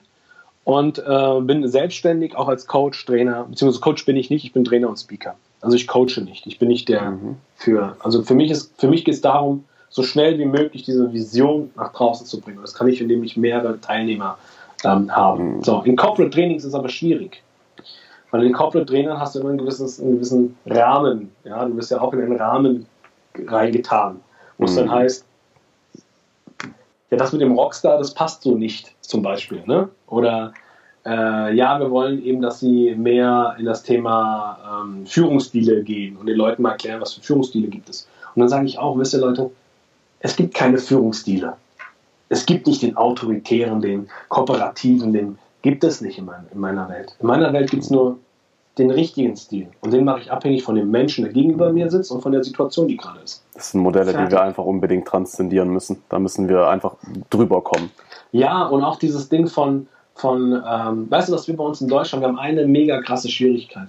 Wir sind einfach viel zu viel Perfektionist. Voll. So. Und, das Ding ist, und das Ding ist, dass wir, ähm, weißt du, zum Beispiel, für, also was ich gerade mache in, den letzten, in dem letzten Jahr, habe ich bewusst angefangen, ähm, ein, ein, ein Bild zu trennen von diesem Manager, okay, von diesem Manager-Führung. Bei uns in Deutschland ist es so, du führst und managst. Das Mhm. ist so. Und ich sage, wenn du wirklich qualitativ hochwertige Arbeit leisten willst, Menschen haben willst, die in die Veränderung kommen, die wirklich ihr volles Potenzial ausschöpfen, dann musst du das voneinander trennen. Weil Management schafft Prozesse Mhm. und Automatisierungen. Die schaffen den Rahmen, in dem man Ja. sich bewegen kann und darf. Und die kontrollieren das, die halten das nach. Führung heißt für mich, also die machen 80% ihrer Tätigkeit, arbeiten die nur an Systemen und Prozessen. So. Führung arbeitet 80% seiner Zeit oder ihrer Zeit an den Menschen. Mhm. Die schaffen keine Prozesse und keine Automatisierungen. Die schauen sich an, wo sind die Stärken meiner Jungs und Mädels. Ich gehe mal in die Gespräche. Was ist denn ihr Warum? Wie kriege ich es am besten so produziert, dass die richtig gut erfolgreich sind und Spaß bei dem haben, was sie tun? Und damit Mhm. muss ich mich mit den Menschen beschäftigen. Wenn ich beides zusammen habe, kriege ich nichts auf die, kriege ich nichts gesteuert, kriege ich nichts Mhm. auf die Pipeline. Und für mich ist der Job der, dass ich sage, okay, ich, ich ob es funktioniert, keine Ahnung, aber ich trenne das Ding. Ich sage, Mhm. du brauchst einen Manager im Unternehmen und du brauchst Führungspersönlichkeit. Nicht beides. Zusammen. Und damit kriegst du 100% volle Potenzial aus deinen Jungs und Mädels raus. Und weißt du, für mich macht, weißt du, für, wann, für, für mich, wann eine Führungskraft, ein Chef, ein Abteilungsleiter, ein Unternehmer, für mich, wann die es geschafft haben, Wann? wenn Mitarbeiter von, einem, von einer Kohle nicht abhängig sind und trotzdem auf die Arbeit kommen. Dann hm. hast du es geschafft. Also meinst du, wenn sie auch ohne Geld kommen würden? Freiwillig. Guck mal, hm. wenn es dir gelingt, dann ist ja bei allem, das ist auch Umfragen, wenn es dir gelingt, hm. ähm, es gibt, es gibt ein richtig cooles Zitat, ich kann jetzt gar nicht sagen, von wem das kommt, aber auch das ist für mich, hat sich so eingeprägt, das ist ein Glaubenssatz geworden für mich. Mhm. Wenn Menschen das tun, was sie lieben, dann machen die es im höchsten Grade freiwillig. Sorge dafür, dass deine Mitarbeiter, die Menschen in deinem Umfeld, unabhängig davon, ob es jetzt Mitarbeiter sind, deine mhm. Kinder, deine Freunde, dein bester Kumpel, keine Ahnung, sorge dafür, dass sie das lieben, was sie tun. Mhm. Und die machen es freiwillig. Dann musst du nicht hinterherrennen, dann musst du nicht nachhalten. Warum dem Keyboard eine Gitarre in die Hand drücken? Warum dem Schlagzeuger einen Bass in die Hand drücken? Mhm. Na klar werden die das spielen, weil die Taktgefühl haben, weil sie die Musik lieben und weil sie ein Teil davon sein wollen. Aber so wirklich Profis werden die nur, wenn sie das Instrument spielen, was sie vergöttern. Wo sie morgens um 2 Uhr ins Bett gehen, nicht schlafen können, um 3 Uhr morgens wieder aufstehen, weil sie es nicht abwarten können, die Gitarre in die Hand zu nehmen. Mhm. Muss ich denen sagen, werde besser? Muss ich denen sagen, übe? Muss ich denen sagen, jetzt spiel mal richtig?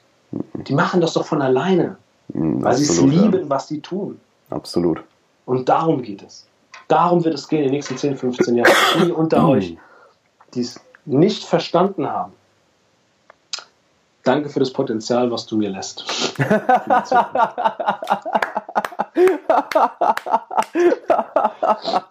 Geil aus. Und das ist das, was ich tue. Also ich bin Corporate-Trainer. Ich bin ähm, jetzt Freunde zu mir haben gesagt, komm, mach das mal öffentlich. Mhm. Äh, wir haben das erste mega geil und ist schon, also ich glaube, wir haben noch fünf Tickets, wenn ich mich richtig entsinne, muss ich nochmal gucken jetzt bei mir. Äh, wenn wir das erste richtig fette Seminar machen, nächstes Jahr am 3. und 4. März, ähm, so zwischen Frankfurt und Limburg wird es stattfinden, das Win 'em All, die Kunst zu begeistern. Okay. Und das ist nicht nur für Führungspersönlichkeiten, sondern es ist ein, ein Workshop, es ist wirklich ein Workshop für Menschen, die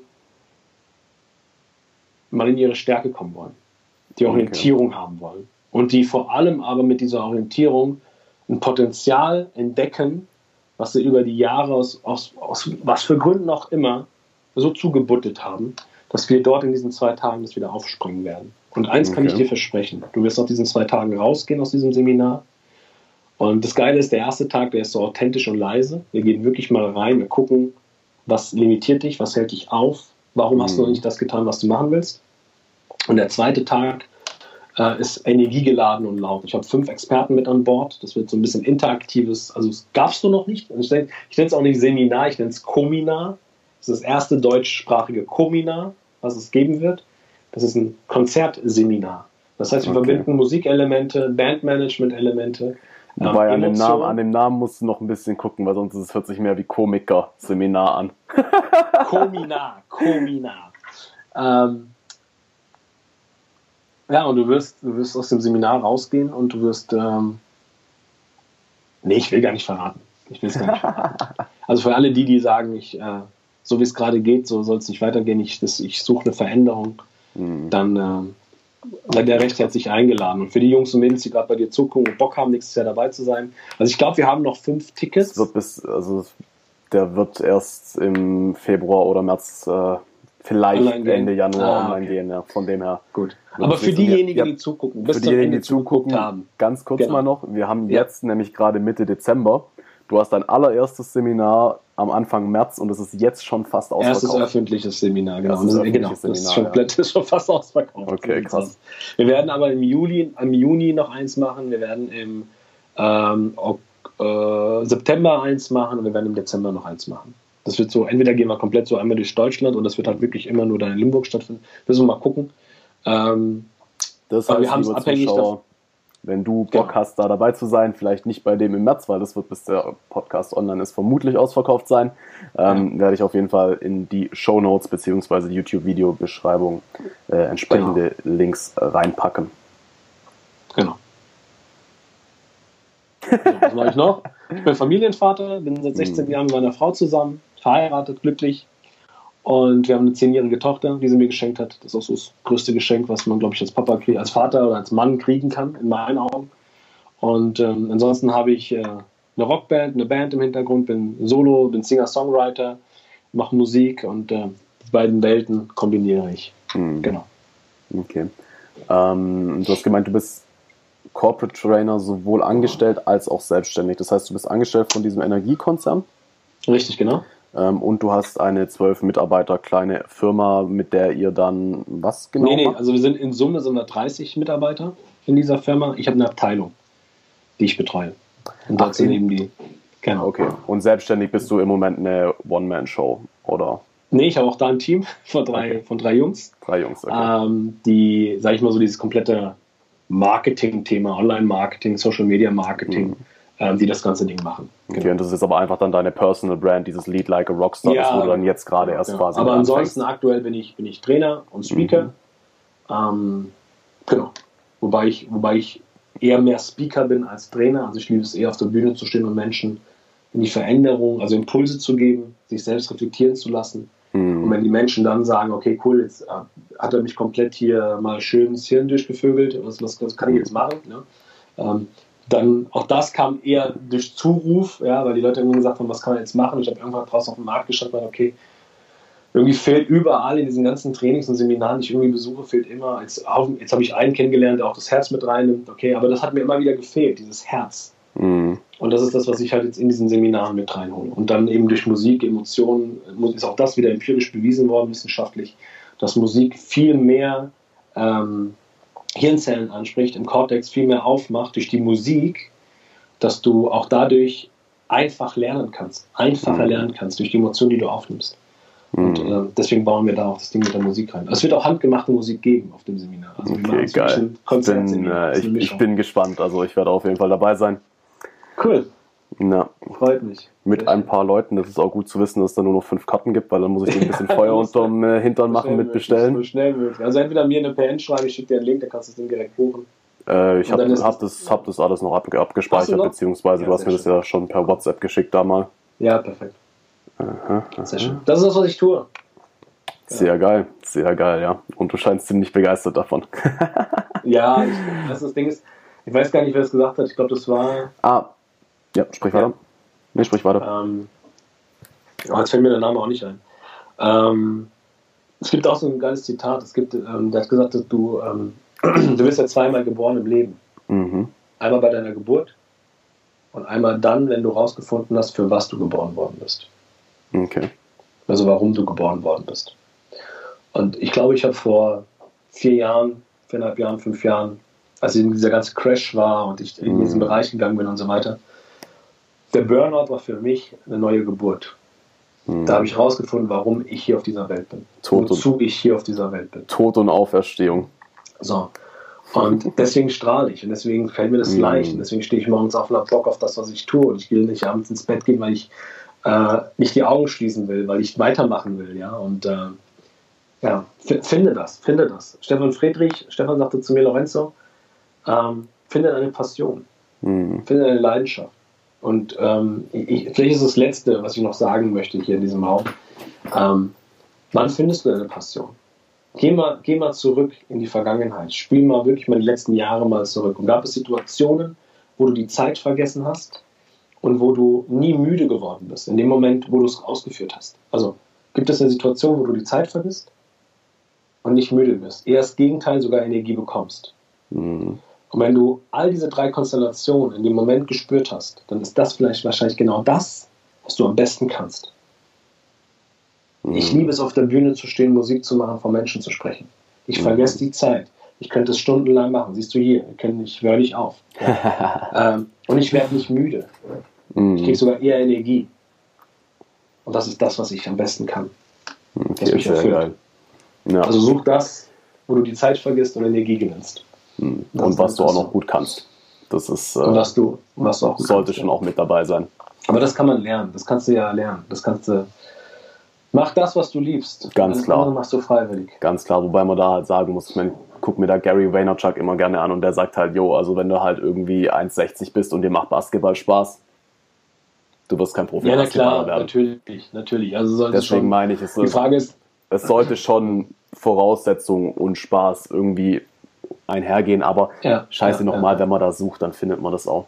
Also ich, ähm, Setz deinen Fokus kann da jetzt drauf. auch Da, wo vielleicht- du deinen Fokus drauf hast, da leg, bewegst du dich hin. Absolut. Also ich kann jetzt halt von mir ganz kurz sagen, es waren für mich jetzt im Prinzip die letzten, oh, also theoretisch eigentlich schon die letzten fast jetzt zehn Jahre. Also ich habe mit 16 das erste Mal angefangen äh, mit einer versuchten Selbstständigkeit, ähm, Affiliate Marketing damals und habe seitdem alle möglichen Dinge einfach ausprobiert, ähm, bis ich jetzt auch dabei gelandet bin und auch das waren äh, ich habe schon vor anderthalb Jahren gecoacht, oder nee, vor zwei Jahren war das die erste Coaching-Firma, da hat es mir nicht so Spaß gemacht. Also man muss auch einfach persönlich ein Stück weit dann an dem Punkt sein, die Sachen äh, zulassen zu können und auch an dem Punkt sein, die Fähigkeiten dann wiederum zu haben. Weil mittlerweile ist es so, wenn ich mit einer Person halt irgendwie in einem Raum sitze und da coache, ich gehe da mit mehr Energie raus als, also mit viel mehr Energie raus, als ich reingehe. Ich kann so schlapp sein, wie ich will, aber wenn ich mich da reinsetze ähm, und dann anfange und am Ende bin ich dann topfit. Oder immer, Wahrscheinlich vergisst du die Zeit dabei. Ja, absolut. Völlig. Dann völlig. hast du genau dein Ding gefunden. Definitiv, ja. Ähm, vielleicht, weil du jetzt ein paar Mal so da die Unterschiede auch gemacht hast. Das ist was, was auch nicht jeder kennt. Was ist denn der Unterschied zwischen einem Trainer, einem Speaker und einem Coach? Okay, ich fange mit dem Coach an. Der Coach ist derjenige, der Hilfe zur Selbsthilfe macht. Mhm. Okay? Also der Coach ist ja derjenige, der, also der gute Coach ist derjenige, der die Fresse hält und nur Fragen stellt. Mhm. Der gute Coach ist derjenige, der ähm, genau das macht, was wir jetzt gerade zum Beispiel machen. Ob das jetzt online ist oder ob das jetzt äh, B2B ist, ja, ähm, der One-to-One, -One, also der dich coacht und dich begleitet, bis das Ergebnis, bis das Ziel erreicht worden ist. Mhm. Das ist ein Coach. Der Trainer ist derjenige, der, ähm, also der Coach, Hilfe zur Selbsthilfe. Er gibt keine Tools, er gibt keine Werkzeuge, er ist eher beratend zur Seite, er begleitet dich. Gibt dir, okay. gibt dir Ne? Das ist der Coach. Der Trainer ist derjenige, den hast du für einen gewissen Zeitraum. Ein Tag, zwei Tage, drei Tage. Und der Trainer ist nicht der, der dich begleitet, sondern der Trainer ist derjenige, der dir in dem Moment die Werkzeuge und die Tools an die Hand gibt. Der sagt, schau mal, ich habe einen Werkzeugkasten, mhm. da sind ganz, ganz viele Werkzeuge drin, nimm dir die Werkzeuge raus, die du brauchst, die du umsetzen kannst und jetzt setz sie um. Und ich bringe dir jetzt in den drei Tagen bei, wie du sie umsetzen kannst. Mhm. Das ist der Trainer. Und, das, und dann hast du den Feuer nachher, also danach wenn der ein guter Trainer ist, buchst du den wahrscheinlich über die Firma, über mehrere Themen, aber immer nur für dieses eine Thema. Ne? Mhm. Also, ich sage jetzt mal Kommunikation, ich bringe dir die Tools bei, wie du ordentlich kommunizierst. Äh, Führung, Selbstführung, ich bringe dir in drei Tagen bei Tools, wie du dich selbst führen kannst. Äh, Design Thinking, ich bringe dir ein Werkzeugcover mit, wo genau die Tools drin sind. Äh, was ist Design Thinking und wie kriege ich es hin? Mhm. So, das ist der Trainer. Der Speaker ist nicht beratend. Der Speaker gibt dir auch keine Werkzeuge mit, die du umsetzen kannst. Was der Speaker macht, ist, er gibt dir Impulse. Er gibt dir das Bild, mal drüber nachzudenken, ob es Sinn macht, etwas zu verändern. Oder ob du vielleicht gerade auf dem richtigen Weg bist. Oder schon bist. Mhm.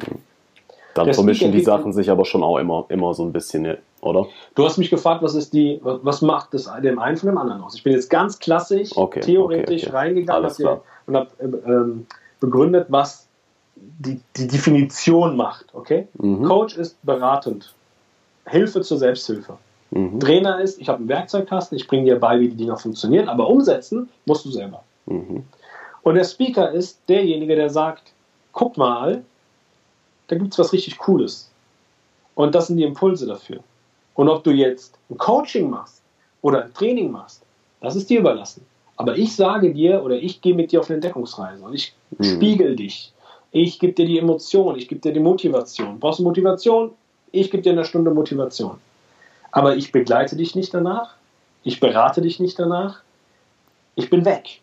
Mhm. Ich gebe nur den Impuls, mal drüber nachzudenken. Oder was eben das Ergebnis ist, was du als Speaker eben mit auf die Bühne bringst. Meins ist immer das Spiegeln. Mein Ergebnis ist, ich will dich ins Spiegeln bringen dich selber mal reflektieren. Mhm. Es ist okay, was ich gerade mache und warum ist es gerade okay und was hat Führung damit zu tun und wie passt die Musik da rein und warum Emotionen und was heißt Selbstführen und überhaupt dumm und das ist das Speaking. So, ich habe nur gemerkt, ich liebe es nicht nur die Impulse zu geben, mhm. sondern ich hasse es, Menschen danach, kennst du ja, bist ein Wochenende auf so ein Chakra-Seminar, kommst am Montag nach Hause, denkst du so, ich bin motiviert, Chakra, mhm. und jetzt keine Ahnung, was ich machen soll. Was soll ich jetzt machen überhaupt? So, und das ist genauso, das mag ich nicht. Und deswegen habe ich immer mhm. für mich gesagt, okay, ich will nicht nur Menschen ins Spiegel, in das sich selbst reflektieren bringen, dass sie dann am Montag zu Hause hocken und sagen, okay, jetzt habe ich mal drüber nachgedacht und irgendwie weiß ich, ich muss jetzt was machen, aber irgendwie weiß ich nicht, was ich machen soll. Mhm. Und deswegen habe ich irgendwann gesagt, okay, ich baue dann Training drauf. Das heißt, ich bringe die Leute ins Spiegel und bringe denen dann auch im Training, ich bringe denen das nicht bei. Wir entdecken das gemeinsam. Wir gehen gemeinsam auf eine Entdeckungsreise. Und die Menschen mhm. werden auch in meinem Training immer wieder gespiegelt. Aber sie bekommen gleichzeitig auch Tools, Werkzeuge in die Hand, wo sie sagen können, ah, okay, jetzt damit kann ich. Das Thema Löwe und weißer Wolf, die Übung. Mhm. Das, sowas machen wir zum Beispiel in so einem Seminar. Mhm. Ja? Oder bei William Hall zum Beispiel ähm, habe ich fünf geile Trainer dabei. Ich habe einen, einen, international zertifizierten Mental- und Bodycoach habe ich da, ja? Manuel Botjan, der eben genau in das Thema Energie geht, aber in so einer Art und Weise, was ich bis dato noch nie irgendwo anders gesehen habe. Okay. Ähm, ich habe Christian Göbel da. Christian Göbel war der Head, Head, Head Coach von Marc Galal. Ja, der geht in das Thema Neuro, äh, NLP zum Beispiel da rein. Der geht in das mhm. Thema rein, Glaubenssätze. Ähm, ähm, ja, ich will es jetzt mal in deinen Worten auflösen. Ja, äh, wir haben ähm, Bastian Hübsch dabei und, und Katja Michalek, zwei Experten im Bereich Orientierung. Mhm. Warum tue ich das, was ich tue? Was will ich? So, dann komme ich natürlich mit meinem Thema Emotion, Storytelling. Also wie begeistere ich und inspiriere ich mich selber, aber wie schaffe ich es, Menschen anzuziehen wie ein Magnet? Okay? Mhm. Ähm, genau. Und das sind so die, die, die. Und dann habe ich noch Raimo Schaub und Raimo ist. Also das ist echt so eine Lichtgestalt, ja. Also wenn du so eine Lichtgestalt. Das, das ist echt so eine. Kennst du diese Menschen, die in den Raum reinkommen und du machst nur noch so, wow. Mhm. So ist Raimo. Raimo sagt wenig. Raimo hat wenig Gestik und Mimik. Aber wenn Raimo reinkommt und er sich hin, vorne hinstellt, dann denkst du dir nur so, fang an. fang einfach an. okay, ja? krass. Und der macht das Thema ähm, Entscheidung. Der spricht über das Thema Entscheidung. Mhm. Und äh, wie gesagt, es ist kein Speaker-Vortrags-Event, sondern es ist zwei Tage Workshop. Mhm. Win them all, die Kunst zu begeistern. Und du kannst erst nur begeistern, wenn du dich selbst begeisterst. Mhm. Du kannst Menschen erst entfachen, das Feuer, wenn du selber brennst. Na, und das werden klar. wir dort in dem Seminar machen. Okay. Zwei Tage. Ich bin gespannt. Frage beantwortet zwischen Coach, Trainer und Speaker? Ja, also ich meine, in der Praxis wird es so sein, dass man dass ja keiner dann im Prinzip nur Speaker oder nur Coach ist. Die geben dir ja immer auch irgendwelche Modelle oder so an die Hand. Ja, na klar, also klar verschmilzt das, ne? Aber mhm. wenn du, wenn du wirklich ganz klar sagst, was ist die Definition, dann mhm. ist das die Definition. Und ich muss dir eine Sache sagen, also gerade im Bereich des Coachings, ähm, gerade im Bereich des Coachings geht es wirklich um das Thema Hilfe zur Selbsthilfe. Mhm. Also wenn du anfängst, in dem Coaching dem Coachee zu sagen, was gut für ihn ist, dann bist du kein Coach. Weil egal als Speaker, egal ob du Trainer oder Coach bist, es wird dir nie, ich betone nie, gelingen, Menschen zu verändern. Wird ja nicht. Nee, das müssen wir selbst tun. So, richtig. Mhm. Also ist unsere Aufgabe, einen Weg zu bauen, einen, einen Weg zu pflastern, mhm. um die Menschen in die Veränderung zu bringen, aber in eine selbst gewünschte Veränderung. Mhm. So, und das schaffst du, indem du halt die Menschen schon so ein bisschen auf diesem Weg hältst, mhm. aber sich die Fragen selbst beantworten lassen. Absolut, ja. Absolut. So, und wenn du da jetzt als Trainer in, in, in den Coaching-Prozess reingehst, dann sagt der Trainer ja, was gut für dich ist. Der Trainer sagt ja, Dominik, wenn du gut kommunizieren willst, dann brauchst du das Metamodell. Das mhm. Metamodell funktioniert so und so und so. Aber ich habe doch keine Ahnung, ob das Metamodell genau das Richtige für dich ist. Als mhm. Coach finde ich das raus, indem ich Fragen stelle. Mhm. Als Trainer stellst du keine Fragen. Als Trainer baust du erstmal eine Verbindung zum Publikum auf, um dann den Inhalt so gut wie möglich zu vermitteln. Und als Speaker baust du eine Verbindung zum Publikum auf, um mal die Leute richtig schön ins Hirn zu vögeln. Okay. So, damit die irgendwann merken, so, fuck, Alter, was passiert hier? Meine ganze Welt wird hier gerade irgendwie. Oder, dass die Menschen für sich sagen, geil, das, was Lorenzo gerade gesagt hat, das ist genau das, was ich gerade mache, ich bin richtig. mm. Das ist für mich die Definition von den Traum. Okay. Nicht nur von mir, sondern auch von Dr. Ich, Stefan Friedrich. Ich wollte es gerade sagen, ich meine, ich habe da jetzt schon viele Leute drüber reden hören. Ich hatte es auch schon so ein bisschen im Kopf, mir hat es noch keiner so im Detail erklärt wie du. Ähm, ja. Und natürlich, also das ist jetzt so, sage ich mal, das Inhalt und vom Business-Kontext her ähm, hast du natürlich auch verschiedene Gehalts, Gehaltseinstufungen, ähm, soll ich sagen, ähm, Einnahmen. Ja? Also wenn man jetzt über das Thema Geld und so spricht. Auch das ist auch wieder ein ganz, ganz großer Spektrum. Aber da gibt es ja in jedem Bereich eigentlich alles an Spektrum, oder? Ja, wobei du, also ich sag mal so, wenn du, wenn du irgendwann das, das, das, das Ziel verfolgst, zu sagen, ich will ein richtig geiler Speaker werden auf der Bühne, mhm. ähm, weil das ist so, also auch da hast du wieder, hast du wieder, wie soll ich sagen, Gruppierungen. Ne? Also du, du, wenn du sagst, ich bin Speaker, bin ich Speaker. So, dann mhm. gibt es aber dann noch den Speaker, dann gibt es den Keynote Speaker, dann gibt es den Public Speaker, dann gibt es den sogenannten, ähm, ich glaube, Public Speaker ist schon, und dann gibt es ja diesen sogenannten Guru. Ne? Also Anthony Robbins, mhm. Blair Singer äh, und wie die alle anderen noch heißen. Mhm. So. Aber auch da hast du wieder Gruppierung, also Stufen. Ne? Und mhm. auch das macht sich wieder in, in, der, in der Expertise bemerkbar, das macht sich auch in, in, den, in den Margen bemerkbar, die du einnimmst und und und und und. Ich sage jetzt mal so, wenn ich dir sage, dass so ein, ein Anthony Robbins oder ähm, sagt dir Eric, Eric Worre was zum Beispiel? So. Auch das sind wieder so Zahlen, die kann, kann ich nicht greifen. Ne? Die sind für mich so. Mhm. Aber die reden eine halbe Stunde und kriegen dafür 250.000 bis 300.000 Euro oder Dollar für eine halbe Stunde oder für eine Stunde. Also Tagessatz. Mhm. Ähm, das sind dann eben so diese sogenannten Gurus, ne? also diese mega, mega mhm. Experten oder wie man das jetzt schimpfen will. So viel, ähm, so viel zahlst du aber im Zweifel auch für ein Einzelcoaching bei den Gurus. Oder noch mehr. Ja, ja, na klar, aber die haben halt schon diesen, diesen Expertenstatus. Ja, ja. Schon dieses, klar. Ne? So.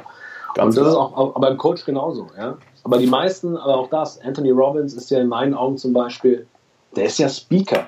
Anthony Robbins steht auf der Bühne und, und, und, und speakt. Mhm. Ja, das ist ein Public Speaker. Na klar hat er Trainingselemente und na klar hat er in seinem Public Speaking auch dieses Face-to-Face -face und geht in, in den kleinen, mhm. kurzen Coaching rein. Ja? Aber in meinen Augen ist es ein Public Speaker. Okay. Das ist ein, ein verdammt normal internationaler Public Speaker. So. Okay. Und das ist für mich so das Maximum, was du irgendwie schaffen kannst, um, und jetzt kommt wieder das Wozu, um so viel wie möglich an Menschen zu erreichen. Und das mhm. ist mein Thema. Mein Ziel ist, so viel wie nur möglich an Menschen zu erreichen, um endlich dieses, hört mal auf, immer im Kopf zu sein, auch als mhm. Führung, sondern geht doch mal ins Herz und spür doch mal rein. Wenn ein Mitarbeiter zu dir kommt, weil er eine Aufgabe nicht erfüllt hat, dann spür doch mal rein. Hinterfrage mhm. das doch mal, anstatt gleich auf die Fresse zu hauen. Mhm. Hinterfrag's doch mal. Und eine Sache habe ich gelernt, und das ist vielleicht so wirklich Abschluss ja, für das Interview, weil ich glaube, das ist das längste Interview, was ich jetzt gemacht habe. Eine Stunde und 40.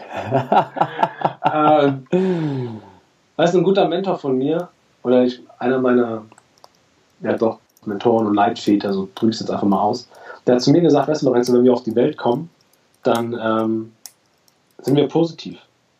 Wir, wir wollen den Menschen ja nichts Böses. Wir kommen mhm. ja auf die Welt und lieben es ja, wenn anderen, wenn anderen es gut geht. Und vor allem uns. Und er hat gesagt, und es ist bis heute noch so, wir Menschen haben immer in allem, was wir tun, immer eine positive Absicht. Haben wir immer. Ich gebe dir ein Beispiel. Ich war vor ein paar Wochen mit meiner Kleinen draußen auf, auf, auf der Straße bei uns hier. Ne? Mhm. Und wir machen das immer so einmal im Monat. Dann nehme ich meine Kleinen in den Arm, wir laufen hier durch den Wald, habe ich ja vorhin gezeigt, ne? laufen wir so mhm. durch den mhm. Wald und äh, so eine halbe Stunde spazieren und ich lerne so viel von meiner Kleinen, so viel. Und ähm, wir laufen so gerade Richtung Wald und in dem Moment hat sie irgendwas gesehen, ich hab, weiß nicht was, und rennt über die Straße. Und ich renne hinterher. Und ich fange an mit ihr zu schimpfen und werde laut und pack sie so am Arm und überhaupt. Und in dem Moment fing meine Kleine natürlich an zu weinen. Ne? Mhm. Und drumherum standen so ein paar ältere Herrschaften, die auch sehr so, mm, ne, also auf mich so, mit dem Zeigefinger auf mich gezeigt mhm. haben. Jetzt frage ich dich aber, was war denn meine positive Absicht? dass deine Tochter nicht vom Auto überfahren wird. Dass meine Tochter nicht vom Auto überfahren wird. Aber in dem Moment ist es nicht immer so, dass Menschen zu uns kommen, oh, machen und äh, machen und oh, machen und bar machen mhm. und wir sehen sofort, oh, der will mir nichts Gutes. Mhm. Der sagt mir, dass ich nicht gut bin, der ist, der sagt, dass ich schlecht bin, der sagt das hier. Und wir sind wieder bei uns. Wir mhm. sind immer wieder bei uns. So. Und allein dieses Ding mit diesem, wenn jemand kommt und das ein Konflikt ist oder was auch immer, dann hör auf bei dir zu sein und diese Emotion hochkommen zu lassen, dieses, was im Bauch anfängt, warm ist, immer heißer wird, irgendwann in den Kopf steigt wenn die Emotion im Kopf ist, kannst du nicht mehr klar denken. Mhm. Also schau, dass die Emotion wieder runtergeht, wieder ins Herz geht. So, und was passiert dann in dem Moment? Habe ich mir folgendes mal gesagt, okay, was ist seine positive oder ihre positive Absicht? Warum macht sie das gerade? Und habe angefangen, genau in die Richtung zu fragen. Und irgendwann habe ich herausgefunden, dass Menschen eine Reaktion hervorholen, weil sie mit irgendetwas anderem sich nicht auseinandersetzen wollen. Mhm. Und in dem Moment, wenn du dann genau da reingehst und dann auch teilweise in die Wunde gehst, auf einmal Folgendes passiert, dass Mitarbeiter vor dir sitzen und anfangen zu heulen. Mhm. So, und die meisten Führungspersönlichkeiten oder Führungskräfte machen dann so oh, oh, oh, oh. Emotionen, ja, oh, jetzt fängt es an zu weinen. Und dann kommt eben Folgendes, nee, du musst jetzt nicht weinen, alles ist mhm. gut, lass uns doch mal kurz drüber reden. Weißt du, was ich mache in dem Moment? Lass ich es raus. einfach die Fresse. Mhm. Ich habe einfach die Fresse. Bis ich irgendwann merke, dass die von alleine aufhört. Mhm. Und dann frage ich, ist gut. Alles, was gerade war, war super. Lass es kommen. Und nimm es mit. Und worin kann ich jetzt auf diesem Weg Leichtigkeit schaffen? Lass uns mal darüber reden. Und dieses Problem ist gar nicht mehr da. Mhm. Also Führung heißt, für die Zukunft auch Coach zu sein. Führung heißt auch Trainer zu sein. Führung heißt Ganz auch klar. Papa, Mama sein. Führung heißt Idol sein. Führung heißt Vorbild sein. Führung heißt Lehrer sein. Mhm. Führung wird so viele Aufgaben sein. Jetzt nehme ich noch was und die Perfektion da mal raus. Und in allem musst du nicht perfekt sein. Mhm. Von allem ein wenig. Ja. Und du wirst tu, sehen, tu einfach überall dein Bestes. Und dann verurteile ja, ich nicht dafür, wenn es mal nicht gut genug ist für das, was du eigentlich so. haben wolltest. Und du wirst sehen, dass du nicht nur ein geiles Team auf die Beine stellst, wo du einmal die Woche da bist, sondern das andere läuft von alleine. Du wirst sehen, dass du eine, eine Beziehung führen wirst, die Hammer ist. Ich führe seit 16 Jahren eine Beziehung mit meiner Frau. Mhm. Ähm, die, die, klar haben wir auch mal Momente, wo, wo wir uns fetzen, ja. Wo ich dann sage, hey, das ist wie das Gewürz in der Suppe, das muss das auch mal gibt's rein, unter den besten Freunden. Ja. So. Aber ich glaube, wir, wir wären keine 16 Jahre zusammen, wenn wir nicht so geil unperfekt wären. schön gesagt. Sehr schön gesagt. Dann lass uns das doch das Wort zum Samstag machen. Ähm, verrat uns noch kurz, wo jetzt jemand dich finden kann, wenn er sagt, wow, Lorenzo, geiler mhm. Typ, möchte ich mehr von wissen. Sehr gerne. Also du findest mich auf, ich glaube, fast allen Social Media Plattformen. Einfach Lorenzo Schibetta, Siegfried, Cäsar, Ida eingeben, Bertha, Emil, Doppel, Theodor, Anton. Ja, ich werde auch alles findest, verlinken.